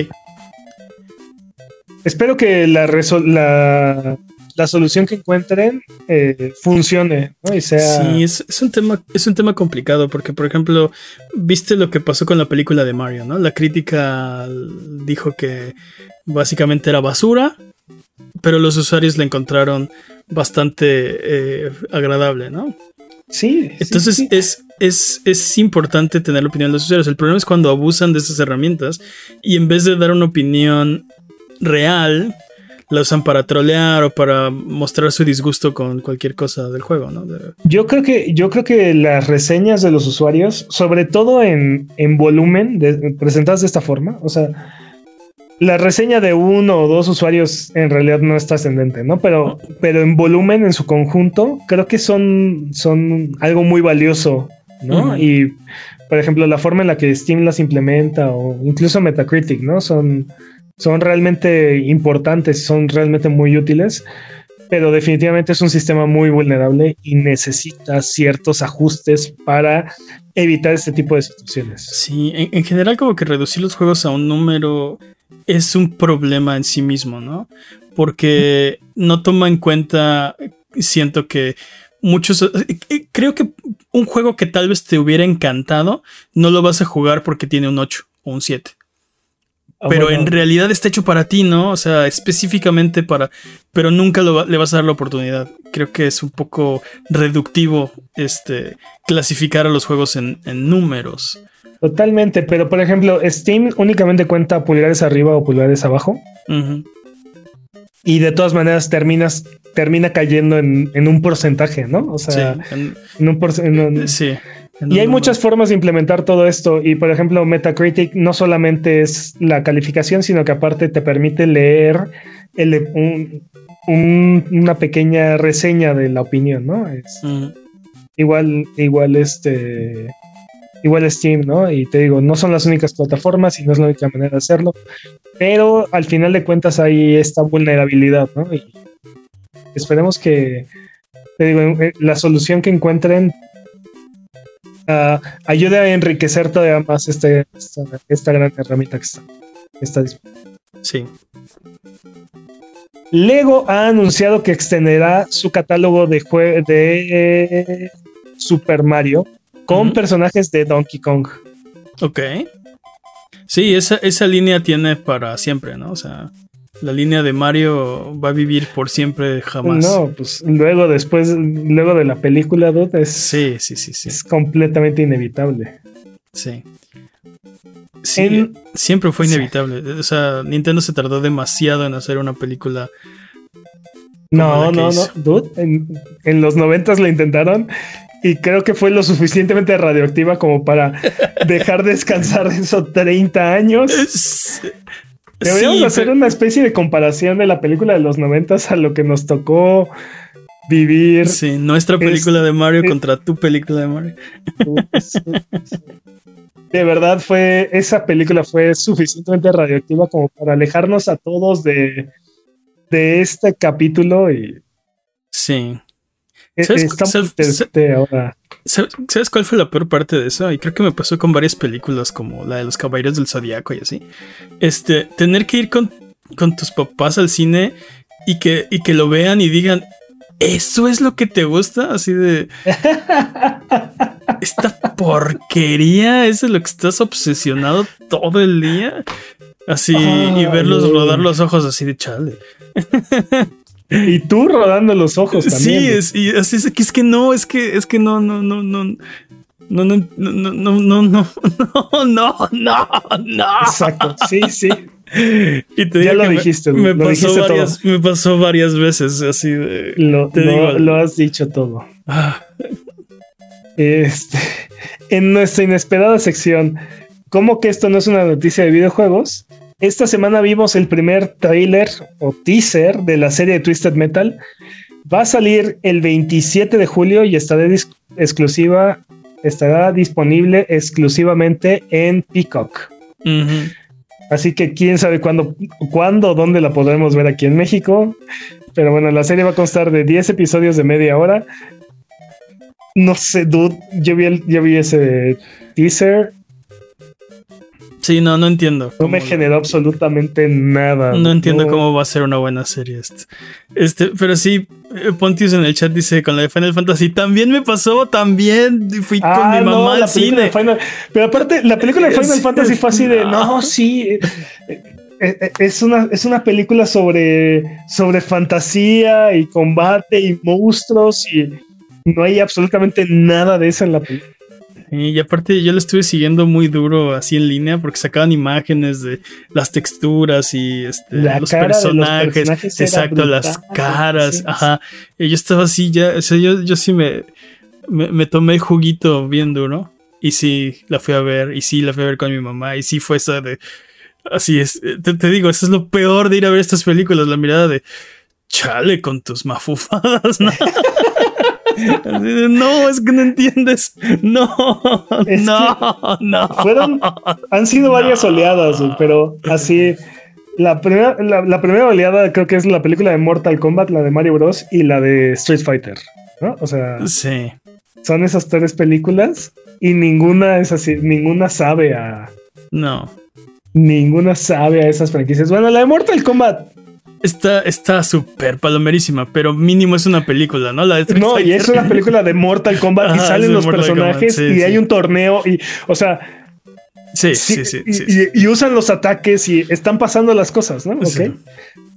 Pero, pero de ahí, de ahí, Sí, para abajo, Street o sea. Fighter y Mario, sí, no, nada que ver. y fíjate que la película de Mario Bros que nos tocó ahorita y la película de Mario Bros de los 90, así que digas, ¿qué diferente es la historia? Pues no, ¿eh? O sea, Sí, no. Sí, sí, de hecho el opening es prácticamente la misma película. sí. Ah, de- del, inicio hasta que. No les voy a spoilerear, pero hasta que cambian de locación. Sí, sí, es sí. exactamente la misma película. Entonces, o sea. Bueno, en la misma sección, uno de los juegos del año tendrá una serie de televisión animada, Vampire Survivors. ¡Sí! Y no sé cómo van a lograr capturar todos los matices de esa intrínseca historia que cuentan estos videojuegos, pero. Hype. Hype, sí, durísimo, ¿eh? ¿Sabes si van a contratar a Jim Sterling para hacer algo de. Yo sé De que este Jim. Sterling trabaja en Vampire Survivors en la parte del lore y Ajá. ha estado ahí. O sea, como que le agrega el flavor text a, Ajá, a los monstruos monos, y, a, es- y a estas cosas, pero no te, no, yo supongo que a lo mejor y podrá tener ahí una pequeña participación o algo así, pero no espero mucho ahí. En la misma sección, Mark Flyer ha anunciado que va a actuar, dirigir y producir una película basada en el videojuego Iron Long. Por ¿Es- si no ¿En serio? recuerdan, sí, por si no recuerdan, Iron Long es el juego de terror en el que exploramos en un pequeño submarino un océano de sangre con una cámara de baja resolución. Dude, es un juegazo. Iron Long, se los dije. No, no ganó el premio Buget al mejor indie del año. Creo que sí se lo ganó. Creo que sí lo ganó. Le- les- este es un juegazo. Si no lo han jugado, es un gran juego de terror psicológico. Es una cosa brutal. Inténtenlo. Les- Mark Flyer va a actuar, dirigir y producir esta película. Vamos a ver. Ah, esa sí no me la sabía. Vamos a ver qué tal. Ah, esa sí no me la sabía. Hi, From Software. Mm. From- From Software nos regaló esta semana un trailer de Armored Core 6 Ay, y se ve increíble, dude. Ay, esas, esas, eh, hay unos set pieces en ese trailer que están de. ¡Ah! no te lo creo. sí. El juego va a salir el 25 de agosto para PC, Xbox y PlayStation. Sí, sí. se ve. 25 de agosto, dude. Sale este año, sale ya. ¿Sale ya? Sí, ya. a tiro de piedra. Sí, sí, sí. sí. Ya. Ya casi ¿Lo lo, viste? puedo jugar. ¿Viste ese trailer? Sí, sí lo vi. ¿Viste Ya. esas? Dude, son peleas contra edificios. O sea, Ah, bueno, sí, sí. Contra sí, robots o sea, del tamaño no, de edificios. montañas mecánicas. ¡Ah! Y aparte, Inyecten en mis venas. mostraron varias de las, de las partes que puede traer tu robotcito, ¿no? Entonces, Eso, es- ya Sí. eso ya sabíamos, ¿no? sí, sí, sí, pero, pero, pero las vimos, o sea, Seguramente vamos a necesitar, te digo, una hoja de Excel, o sea, para Sí. optimizar. Pero además de eso, viste, eh, viste que hay este como habilidades defensivas. no lo noté. Porque también en este trailer mostraron gameplay Sí. y en algún en alguna escena está este, está lanzando misiles un mech y así y de repente le viene un ataque y como que bloquea y sale como un escudo, una barrera. Ah, no, no lo noté. Entonces, Sí, también también sale salen varias de las configuraciones y sí. Vuelas a todo, dude. Sí. Sí, ya. Sí, piernas de tanque, de araña, los clásicos, este, bípedos. Sí, sí. vamos a ver qué tal y, y- y qué tal integran la historia o qué tan no sé. Ah, también no eso lo aclararon, porque también empezaron, no solo salió el tráiler, empezaron a dar entrevistas, ¿no? Este, no tienes que jugar los otros Armor Cores para entender la historia de este, entonces, buenas noticias, ustedes nada más dense, cáiganle de lleno y debería Digo, no todo entenderse. Uh, uh, digo, sí está. Al menos del 1 es muy sencilla la historia. güey. Y ya de ahí en adelante ya todo es borroso, ¿no? Pero. y bueno, Sí, es como Valkyria Chronicles. sí, no. y bueno, finalmente Xbox reportó una disminución en sus utilidades del 4%, a pesar de reportar resultados mejores a los esperados en la monetización de Game Pass. Ok. El problema principal parece ser una disminución del 30% en ventas de hardware. Ouch. En contraste, PlayStation reportó vender más de 7 millones de consolas en el último cua- cuarto. Uf. Es la consola, eh, es el cuarto en el que la es la consola más vendida en un, en un cuarto. Este, Un fiscal. cuarto fiscal. Sí, de, de hecho, PlayStation dice que planean vender 25 millones de consolas el próximo año fiscal. Si lo logran, sería el mayor número de consolas vendidas en un solo año fiscal por cualquier compañía, ¿no? O sea, son la mayor cantidad de consolas que alguien ha vendido en un solo año. Ese es, Es- el, ese es el plan de PlayStation. Es una locura, está brutal. dude. Sí. Pero sí, sa- ¿sabes qué? Este, las, las consolas de Microsoft son buenas consolas. El problema es que hay muy poquitas razones para tener una consola. Y no me refiero al software, el software está bien. Pero si tienes, eh, si tienes una PC, por ejemplo, no necesitas eh, una consola de Xbox, ¿no? Y Estoy de acuerdo. Y ni siquiera una PC, o sea, con, con cualquier dispositivo que tenga acceso a Game Pass o Xcloud, exacto. ¿no? También. En- Entonces creo que mucha gente, por ejemplo yo incluido, este, prefiero tener un PlayStation que necesito para jugar las exclusivas y jugar los juegos de Xbox en mi PC, ¿no? Yo tengo una PC, no todo mundo, pero creo que hay mucha gente que está en una situación similar donde dice, bueno, si, si tengo que comprarme una consola, ¿cuál me compro? Ah, los juegos de Xbox los puedo jugar en esta otra forma, no necesito una. Y eso es un problema. Total, totalmente, dude. E- ese es un gran punto. Aunque también, o sea, eh, creo que el valor por precio que ofrece el Series S Sí. es incomparable. O sea, sí, sí, totalmente. es una consola ridículamente económica en comparación con todo lo demás que hay en el mercado y, y lo que ofrece. Y el poder general que tiene es, es bastante brutal. Aunque también estos otros dispositivos como el Steam Deck, que también están corriendo estos mismos juegos, o sea, es, Mm. es muy impresionante. Sí, sí, sí, sí, sí. Está, está muy, está muy interesante. Sin embargo, nuevamente eh, la dificultad que está teniendo Xbox, ¿no? Por, te digo, por un lado cojea en el mercado de las consolas, pero su poder de, el poder de Game Pass está ahí bastante presente. Sí, sí, sí. Pero bueno, tiempo. Totalmente. Tiempo. Ah, buen tiempo. Digo, comparado con otros. Sí, digo, definitivamente no, no han sido los mejores últimamente. Vamos, Toda era culpa de Jimmy. vamos. El Jimmy no, el problema no era Jimmy. Vamos de regreso.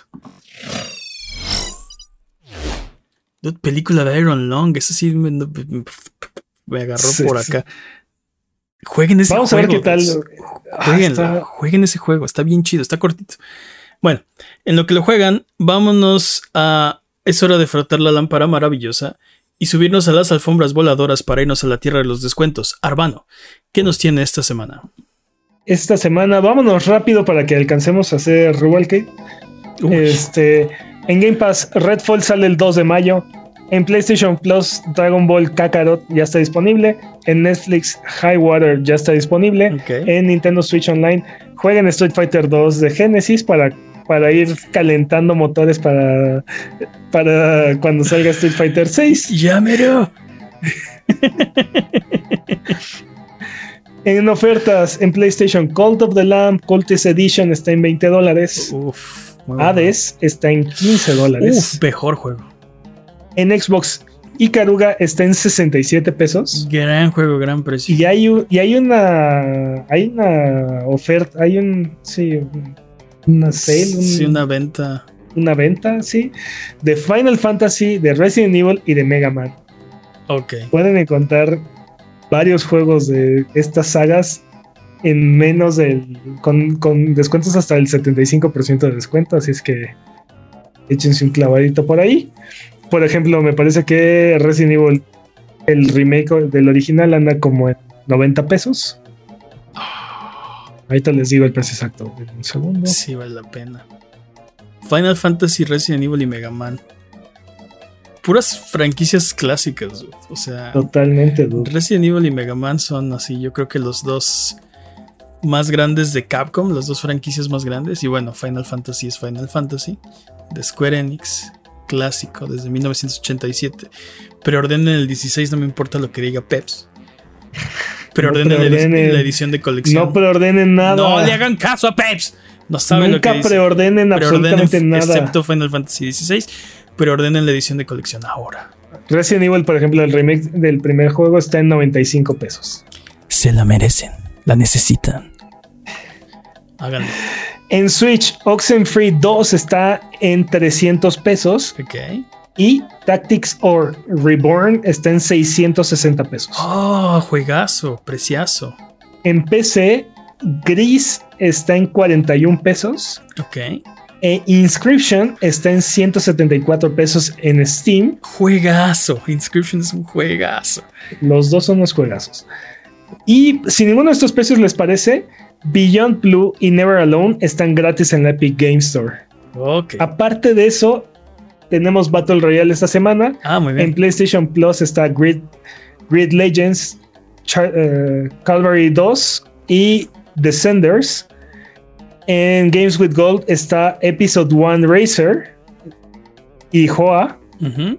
Y en Prime está Star Wars Rogue Squadron, Super Sidekicks, Samurai Showdown 4, Planetscape Tor- eh, Torment En- Enhanced Edition, Lake Robot Army Last Resort, Keyboard Kings, The Almost Gone, Three Count, Three Count Bout, Alpha Mission 2, L- Lila's Sky Arc, Agatha Knife, King of the Monsters 2 y Kizuna Encounter. O sea, mil. Un millón. Pero bueno, el importante de, de Prime es Star Wars Rogue Squadrons. Mm. Ok. ¿sale? Yo creí que ese juego estaba atra- atrapado en el 64. No sabía que habían hecho un port fuera de fuera de esa Ah, es consola. el ¿no? de. Ah, ¿poco es ese? Sí, es ese. Ah, y igual. Star Wars Episode 1 Racer. Creo que es la primera vez que desde que desde que está disponible Game Pass que Games with Gold tiene algo que para mí es mucho más atractivo que lo que está disponible en PlayStation Plus. Tiene un buen de tiempo, pero creo que sí. Este mes no. Bueno, sí. Este. Sí, este mes no. No se ve muy bueno para Plus. Eh, pero bueno, Arbano del tur- turbante bien parado y la gema bien pulida. Si pudiéramos comprar solo uno de estos juegos, ¿cuál nos recomendaría? Dude, no, no sé cómo describir. La obsesión que tengo con Ikaruga es, es difícil de explicar y de. Es un gran juego. es que- pero es aparte es un juego muy difícil, dude. Y si es adictivo y si es obsesivo. Se los, si nunca lo han jugado, se los recomiendo ampliamente. Eh, es un juego que aparte, si, si llegan a ser buenos, hay formas de speedrunearlo con múltiples, o sea, manejando múltiples controles. Es, es una locura. Este. Sí. Se los recomiendo mucho. Es de esos juegos que te generan Tetris Effect, ¿no? Que sigues viendo las, las balitas este, después de jugar. Definitivamente te, te rompe el cerebro un poco. Te obliga a pensar de otra forma. Este, Muy se, bien. los, se los recomiendo mucho. Muy Clásico del Dreamcast. Jueguen Icaruga. Va que va. Vámonos entonces de regreso. Porque, solo para recordarles que Sonido Boom, el podcast que estás escuchando en este momento, se transmite en vivo todos los viernes en la noche en twitch.tv diagonal y aparece como por arte de magia, milagro de la tecnología todos los lunes en tu plataforma de podcast de confianza y en formato de video en youtube.com diagonal arroba sonido guion bajo boom. Eh, ¿Quieres hacer Rubalcade? Llevamos Sí, una hora vámonos 32. ok. Vámonos rápido. Entonces dejemos de hablar de noticias de videojuegos para hablar mejor de videojuegos. Esta semana en Rubalcade. Eh, ah, ya sé por qué quieres hablar de Rubalcade esta semana. Porque nos mandó Papatec TV, amigo del canal, un comentario y nos dice que eh, eh, nos habla del, del gameplay de On Record, ¿no? Ahora que vimos el gameplay de On Record, ¿cuáles han sido las innovaciones gráficas en videojuegos que los han marcado? Ah, dude. Excelente pregunta. Sí, sí, es una muy buena pregunta. Pensé que nunca lo preguntarías, Papatec. Pero ahora que lo mencionas, aquí tengo esta enciclopedia de. De hecho, sí. Bueno, yo eh, creo que hablé esto en algún otro podcast, tal vez. En algún stream, no lo sé. Eh, cuando pasamos a los gráficos en 3D, cuando pasamos de Super Nintendo a Nintendo 64, yo era, yo era, yo era un niño de Nintendo, ¿no? Entonces, eh, yo no prestaba atención a esas otras consolas que querían llevarme a callejones oscuros y hacerme cosas terribles, ¿no? Entonces, eh, a pesar de que en los tianguis había visto juegos en 3D, particularmente de carreras, no sé por qué en las pantallas los tenían y se veían bastante bien, como que no los pelaba porque esos no eran de Nintendo, ¿no? Entonces son malvados, son... quieren comerse mi alma o algo, ¿no? Cuando hicimos la transición de Super Nintendo a Nintendo 64, yo no entendía cómo iban a ser los gráficos en 3D. Mi cabeza no me permitía imaginarme cómo era un juego en 3D. Y lo más cercano que tenía, y recuerdo habérselos contado, es el juego de los Power Rangers. Que, Ah, sí. que tenía eh, como dos carriles, ¿no? Este, o sea, tenía como un. eh, Sí, un, un carril cercano como a la pantalla y uno más lejano. Y podías brincar como de uno a otro. Ese, eso era lo que yo me imaginaba que iba a ser el 3D. Y de hecho, pensaba de. O sea, como. ¿Para qué vamos? ¿Para qué necesitamos un Nintendo 64 si. O sea, Super Nintendo lo hace perfectamente bien, ¿no? Para mí, para mí, ese salto generacional fue de pasar de. Tenemos juegos en el Super Nintendo que se ven muy bien, muy bonitos, a, a manchas horribles de polígonos y, y, y niebla en tanto en PlayStation 1 como en el 64. O sea, sentía sí. que, que pasamos de estos juegos que se veían muy bien y estaban muy estilizados a estos juegos que se veían completamente ásperos, así. Bueno, a mí sí, sí me voló la tapa de los sesos ver Mario 64, ¿no? Y entender un juego en tercera dimensión, ¿no? O sea, de verdad me abrió así, literal, una nueva dimensión a, mi mente. De no poderme imaginar estarlo jugando. Y que fuera así de. Que, o sea, ¿qué es esto? era completamente nuevo, ¿no? Gráficamente era completamente diferente. Han, sido, han, sido varios. Este. Pero para mí, uno, uno de los más impresionantes eh, la generación de PlayStation 2 y, GameCube tenía, tenía este, muchos juegos muy estilizados. No me acuerdo si mencioné esto cuando estábamos hablando de, de On Record, pero eh, el remake de, de Resident Evil para mí gráficamente fue brutal. O sea, fue irreal. De hecho, es un juego que lo ves ahorita y. Sí, todavía aguanta. Y todo se, ve muy impresionante. O sea, la forma en la que hicieron ese juego, sabes que te está. Sabes, sabes que te está engañando. Sabes que te está mintiendo, ¿no? Este. Pero, pero sí, sí, ese juego sí me agarró, sí agarró y me hizo decir, ¿Te imaginas cuando los juegos se vean así? O sea, cuando todos los juegos se vean así. Porque es un juego que no se ve en polígono, se ve, es, es completamente suave por todas partes. Es, sí, sí, sí. es muy impresionante. Y aparte, en esa misma generación tenemos tienes juegos como Automodelista, que son es, es un juego de carreras con muchísimo cel shading y y, súper estilizado. Parece un anime ese juego. O sea, es, está muy impresionante. Y también Beautiful Joe cae como en esa misma categoría, ¿no? Que, que ya no, o sea, ya no hay forma de mejorar gráficamente ese juego. O sea, más polígonos no van a hacer que se vea mejor ese juego. sí, sí, sí, sí. ¿No? Sí, sí, completamente. gráficamente hablando, esos fueron los juegos que me impresionan. También, por ejemplo, me acuerdo cuando vi cuando vi mm, eh, eh, Smash Bros. Melee por primera vez, le, le, haces close-up a, a, la ropa de Mario y la, la, ropa tiene textura. O sea, se, ve las, se ven las líneas de la mezclilla y se ven las costuras del overall y los botones y. Sí, sí. Todo. O sea, es. A mí me recuerdo que. que me sorprendió muchísimo. Fue así muy impactante este, toda, esa, toda esa etapa de esa generación. Fue así como, wow, ¿no? Hay muchas cosas que, que en esa generación que todavía no, no cuajan, pero esos juegos que te mencionan fue así como... Sí. Este, es, eso que me pasó con el Nintendo 64 me volvió a pasar con el PlayStation 4.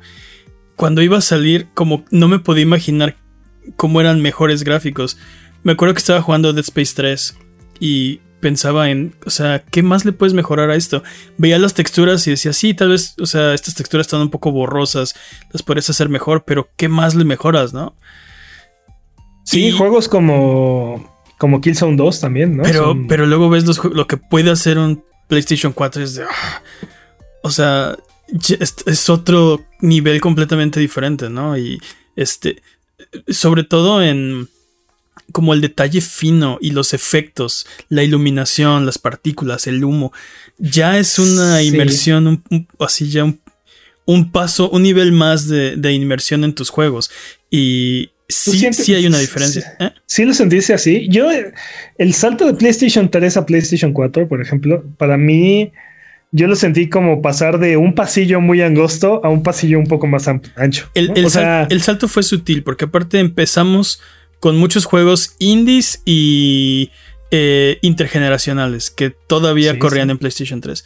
Pero recuerdo a la mitad de la generación haber pensado en, sí, esto, esto, esto no se puede hacer en un PlayStation 3, ¿no? Y recordar ese, esa vez que estaba jugando Dead Space 3 y decir, sí, o sea, el, problema es que mi, mi, entendimiento de un videojuego es así de angosto, ¿no? Este, o sea, no me, ni siquiera me puedo imaginar qué más hay allá afuera, ¿no? ¿Qué están, oh. están desarrollando hoy que va a salir en cinco años? otro, otro salto generacional para mí que fue así como brutal.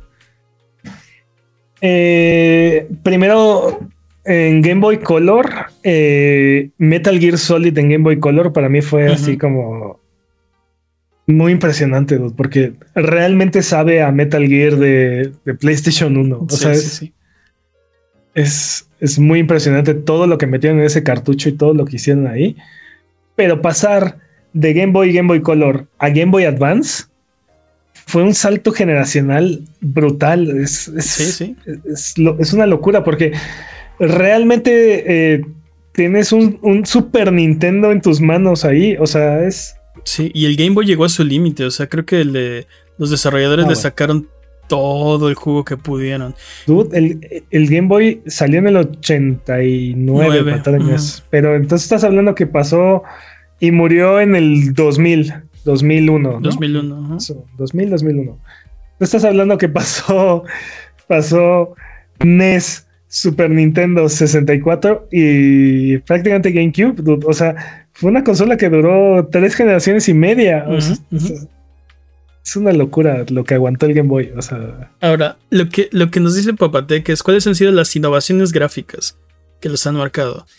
Y yo recuerdo otra que también también me voló la tapa de los sesos. Cuando jugué Resident Evil 2 y de repente los monstruos se transformaban y así, y los polígonos eran elásticos. Mm. O sea, ya no era un modelo rígido, sino que se estiraba.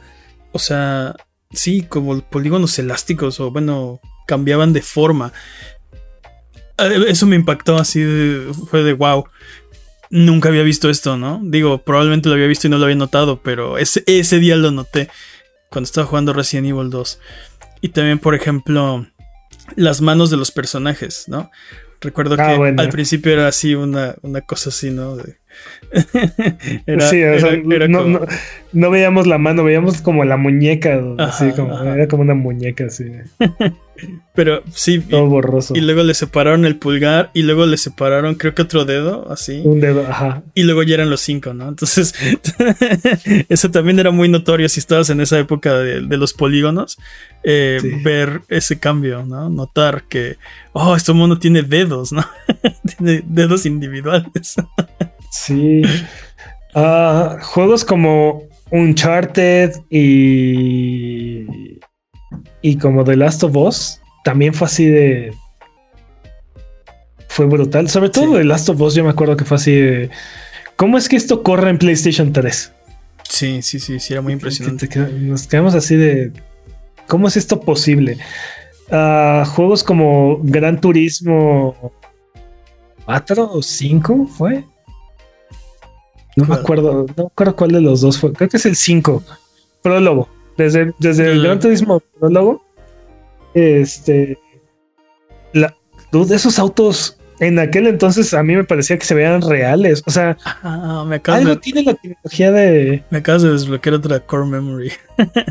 algo tiene, algo tiene los juegos de carreras como Forza o, o Gran Turismo que siento yo que se ven mucho más reales que los juegos de otra, o sea, de otros géneros en la misma generación. Sí, ¿no? Sí, sí. Este, se ven más reales, o sea, no sé si es más fácil renderar un coche o los la forma en la que la luz rebota de la, eh, de la, pintura se ve mucho más real. no, sé, no, sé exactamente qué es los materiales. Sí, sí, sí, pero sí es, mucho más sencillo engañarte con un juego de carreras que, sobre, todo cuando están en movimiento, ¿no? Digo, ya que, ya que hiciste el salto generacional y regresas, ya lo notas, ¿no? Ya notas más este, dónde se ven, dónde se ven los parches, ¿no? Dónde se ven las costuras. Pero...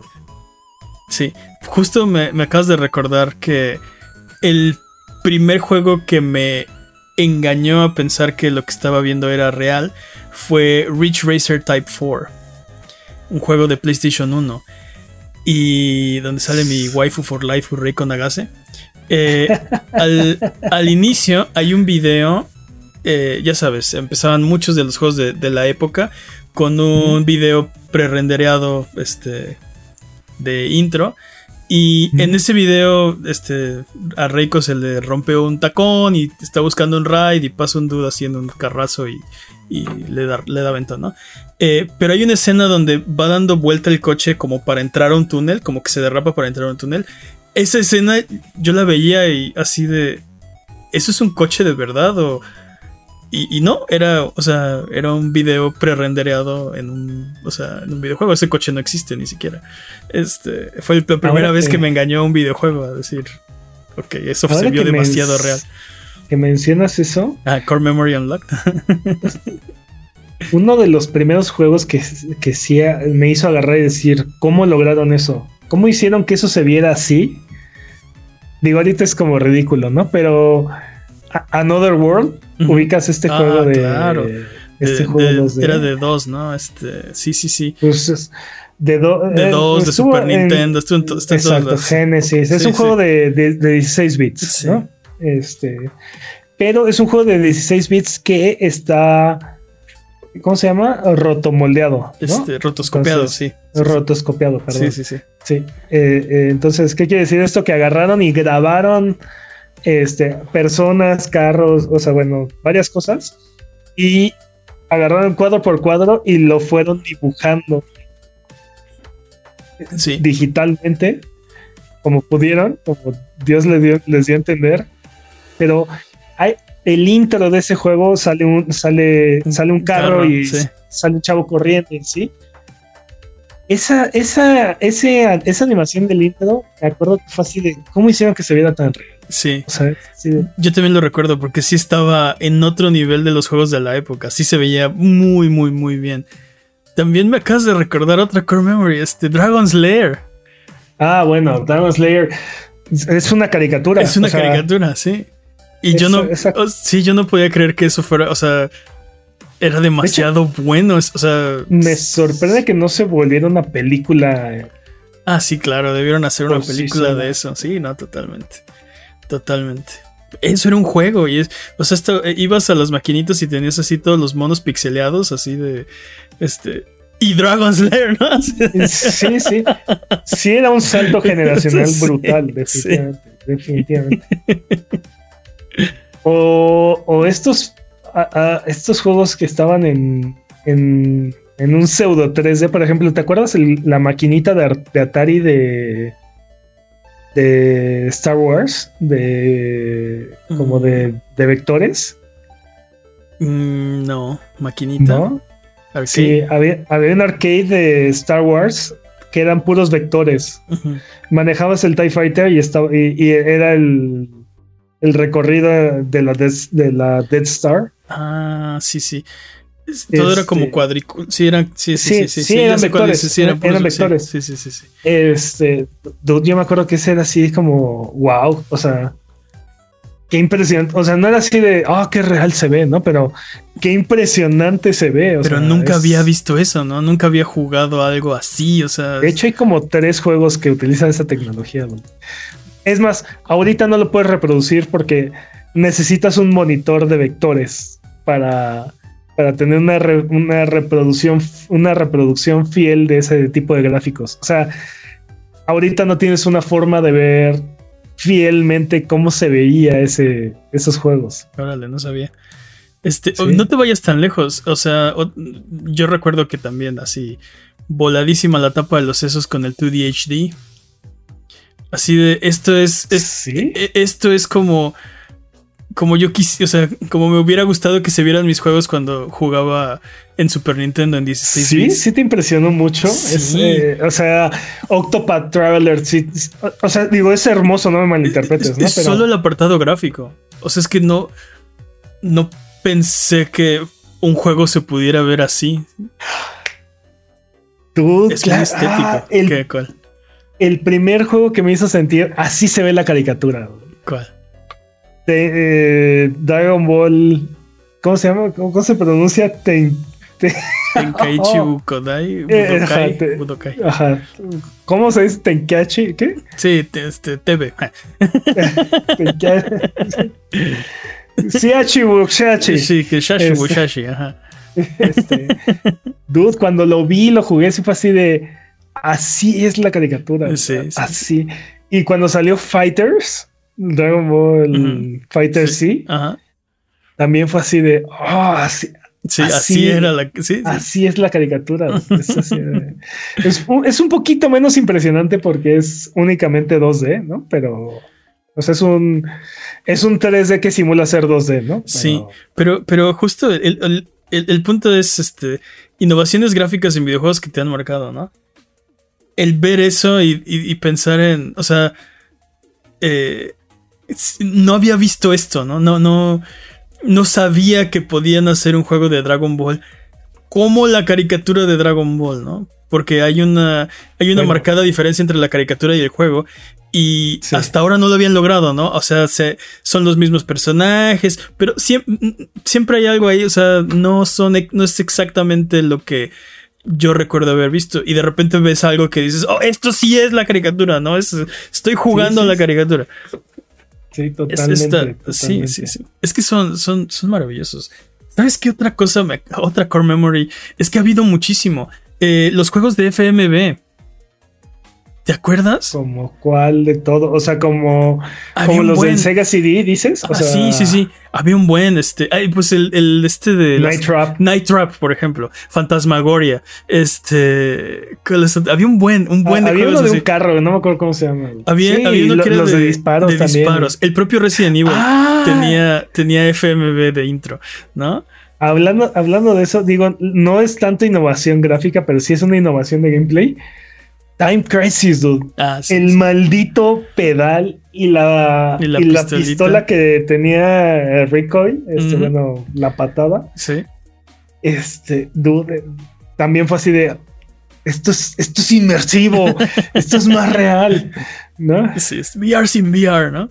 Sí, sí, totalmente, totalmente. Es que sí sigue pasando, ¿no? Ahora, el problema de On Record es que estamos hablando ya de de, de fotorrealismo y el tema del juego va a ser un problema, yo creo. O sea, lo pudieron haber hecho de otra cosa, ¿no? Por ejemplo, de terror. Hubiera estado. Eh, hubiera sido menos problemático. En términos de. En términos de videojuegos, este. Puede. No sabemos, ¿no? Pero puede que la historia sea un vil pretexto nada más y.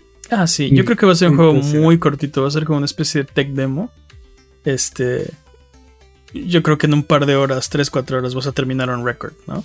Eh, no va a ser un. Bueno, yo creo que no va a ser un juego muy largo, muy complejo. A menos que lo agarre un, un publisher grande y. como le pasó a Cuphead, ¿no?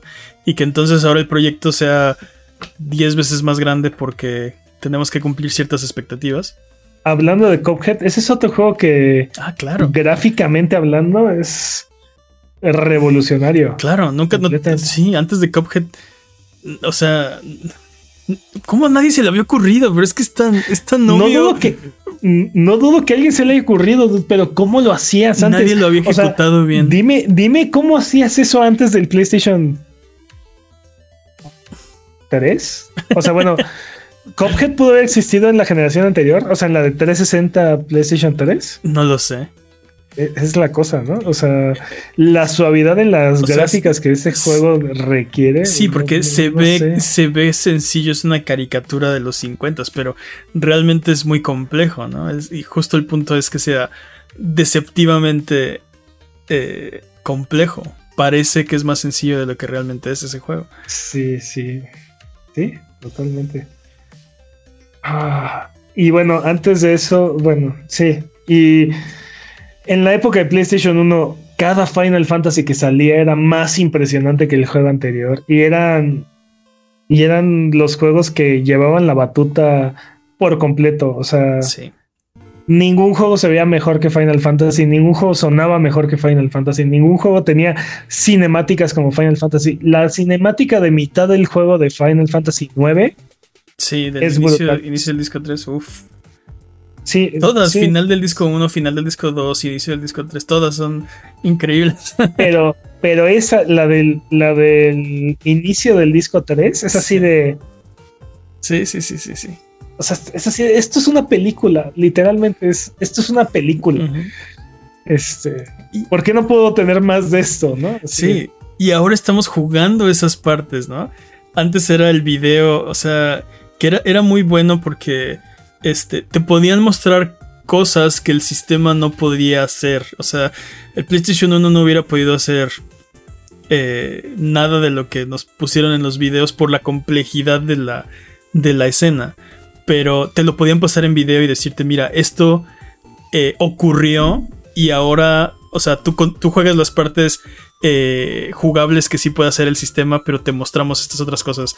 Ahora las estamos jugando, o sea, ya ahora el, poder de los, de los aparatos es tal que justo Final Fantasy XVI es como el inicio del disco 3 de... de todo, pero todo el juego. Sí, exacto, todo el juego. Es el video de.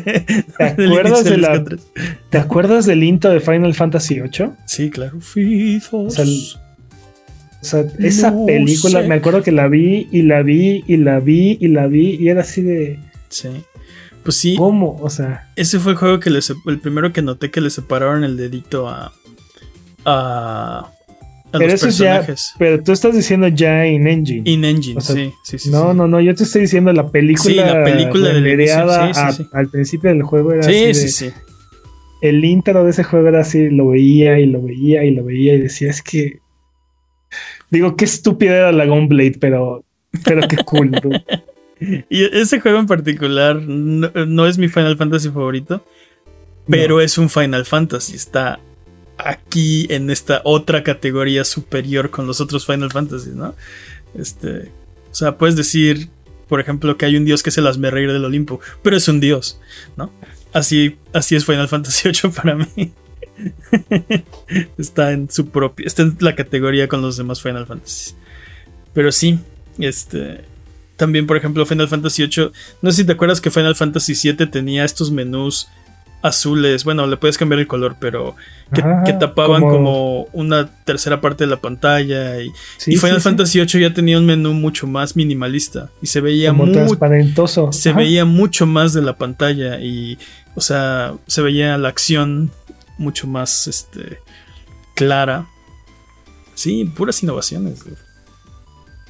Te digo que, te digo que sería un error tratar de detener un record. De todas, de todas estas que mencionamos, ¿cuál ha sido tu favorita? ¿Cuál ha sido mi favorita? Híjole, no sé. No lo sé. Creo que la que más me impactó fue la de Super Nintendo a Nintendo 64. Eh, pero así, favorita, híjole, ¿cómo escoger? Es que tú mencionaste, por ejemplo, Resident Evil, ¿no? Es que ese remake, dude, es. Ese remake es. Para mí e, es. E, e, era tecnología imposible. Y es más, decía, ¿por qué, ¿por qué no se ven así todos los juegos? ¿Por qué no hacen esto? O sea. Sí. Digo, claramente, claramente es, era ridículamente difícil en aquel entonces. Pero sí, los, los videos al principio de los este, juegos de, PlayStation 1, sobre todo de esa época, también súper favoritos, o sea, me encantan. Eh, no sé, difícil escoger. Pero creo que la que más me impactó fue Nintendo 64, ¿no? Descubrir cómo es un juego en 3D la primera vez. Cuando nos presentaron el control de, del 64. Qué cosa más ridícula. Sí, es la cosa más tonta que hay. Ah, definitivamente fue. E-, e-, era una época especial. Para ti, ¿cuál fue el que más te marcó? Te digo, para mí, este. Este salto del remake de Resident Evil es. Es, brutal, dude. sí, sí, sí, completamente. Es una locura. Para, te digo, para mí, ese juego ese juego se veía se veía como el futuro. Sí. Se veía como así se debe, así se van a ver todos los juegos más adelante. E-, era como era como Dragon Slayer, ¿no? Tienes todos estos juegos todos blocudos y, feos y Resident Evil, ¿no? En el mismo consola. Y digo, te digo, sabes que te está haciendo trampa porque todos los todos los assets y todo todo lo que estás viendo está pre-rendereado, ¿no? O sea, en realidad solamente estamos viendo imágenes muy bonitas, este, sí en la pantalla, ¿no? Pero, pero es que de verdad eran muy bonitos la forma en la que se mezclan prácticamente todo el juego, porque si hay uno que otro cuarto donde dices, ah, este no se ve tan bien, ¿no? sí, pero prácticamente todo el juego, en prácticamente todos lados. Es más, hay habitaciones donde te ponen el espejo, ¿no? Este, para que veas al zombie que está parado en la esquina, ¿no? Y es tecnología que apenas estamos empezando a, dominar, ¿no? El, este, el, ray tracing y así. sí, sí. Sí, los espejos en los videojuegos son muy raros. Funcionan muy raro. Es, es muy impresionante. Sí. Está bueno, pues. ¿Tú qué opinas, Jimmy? Anda de payaso el día de hoy. Gran decisión, Jimmy. Gran, elección.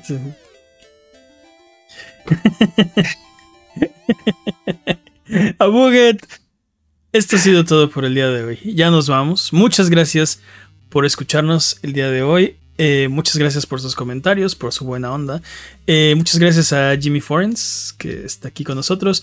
Muchas gracias, Master Peps. Un placer, como siempre. Muchas gracias al Chat Chat Buget que se desveló aquí con nosotros. ¿Algo que quieras decir antes de terminar el episodio de esta semana? Jueguen Icaruga. Bye bye.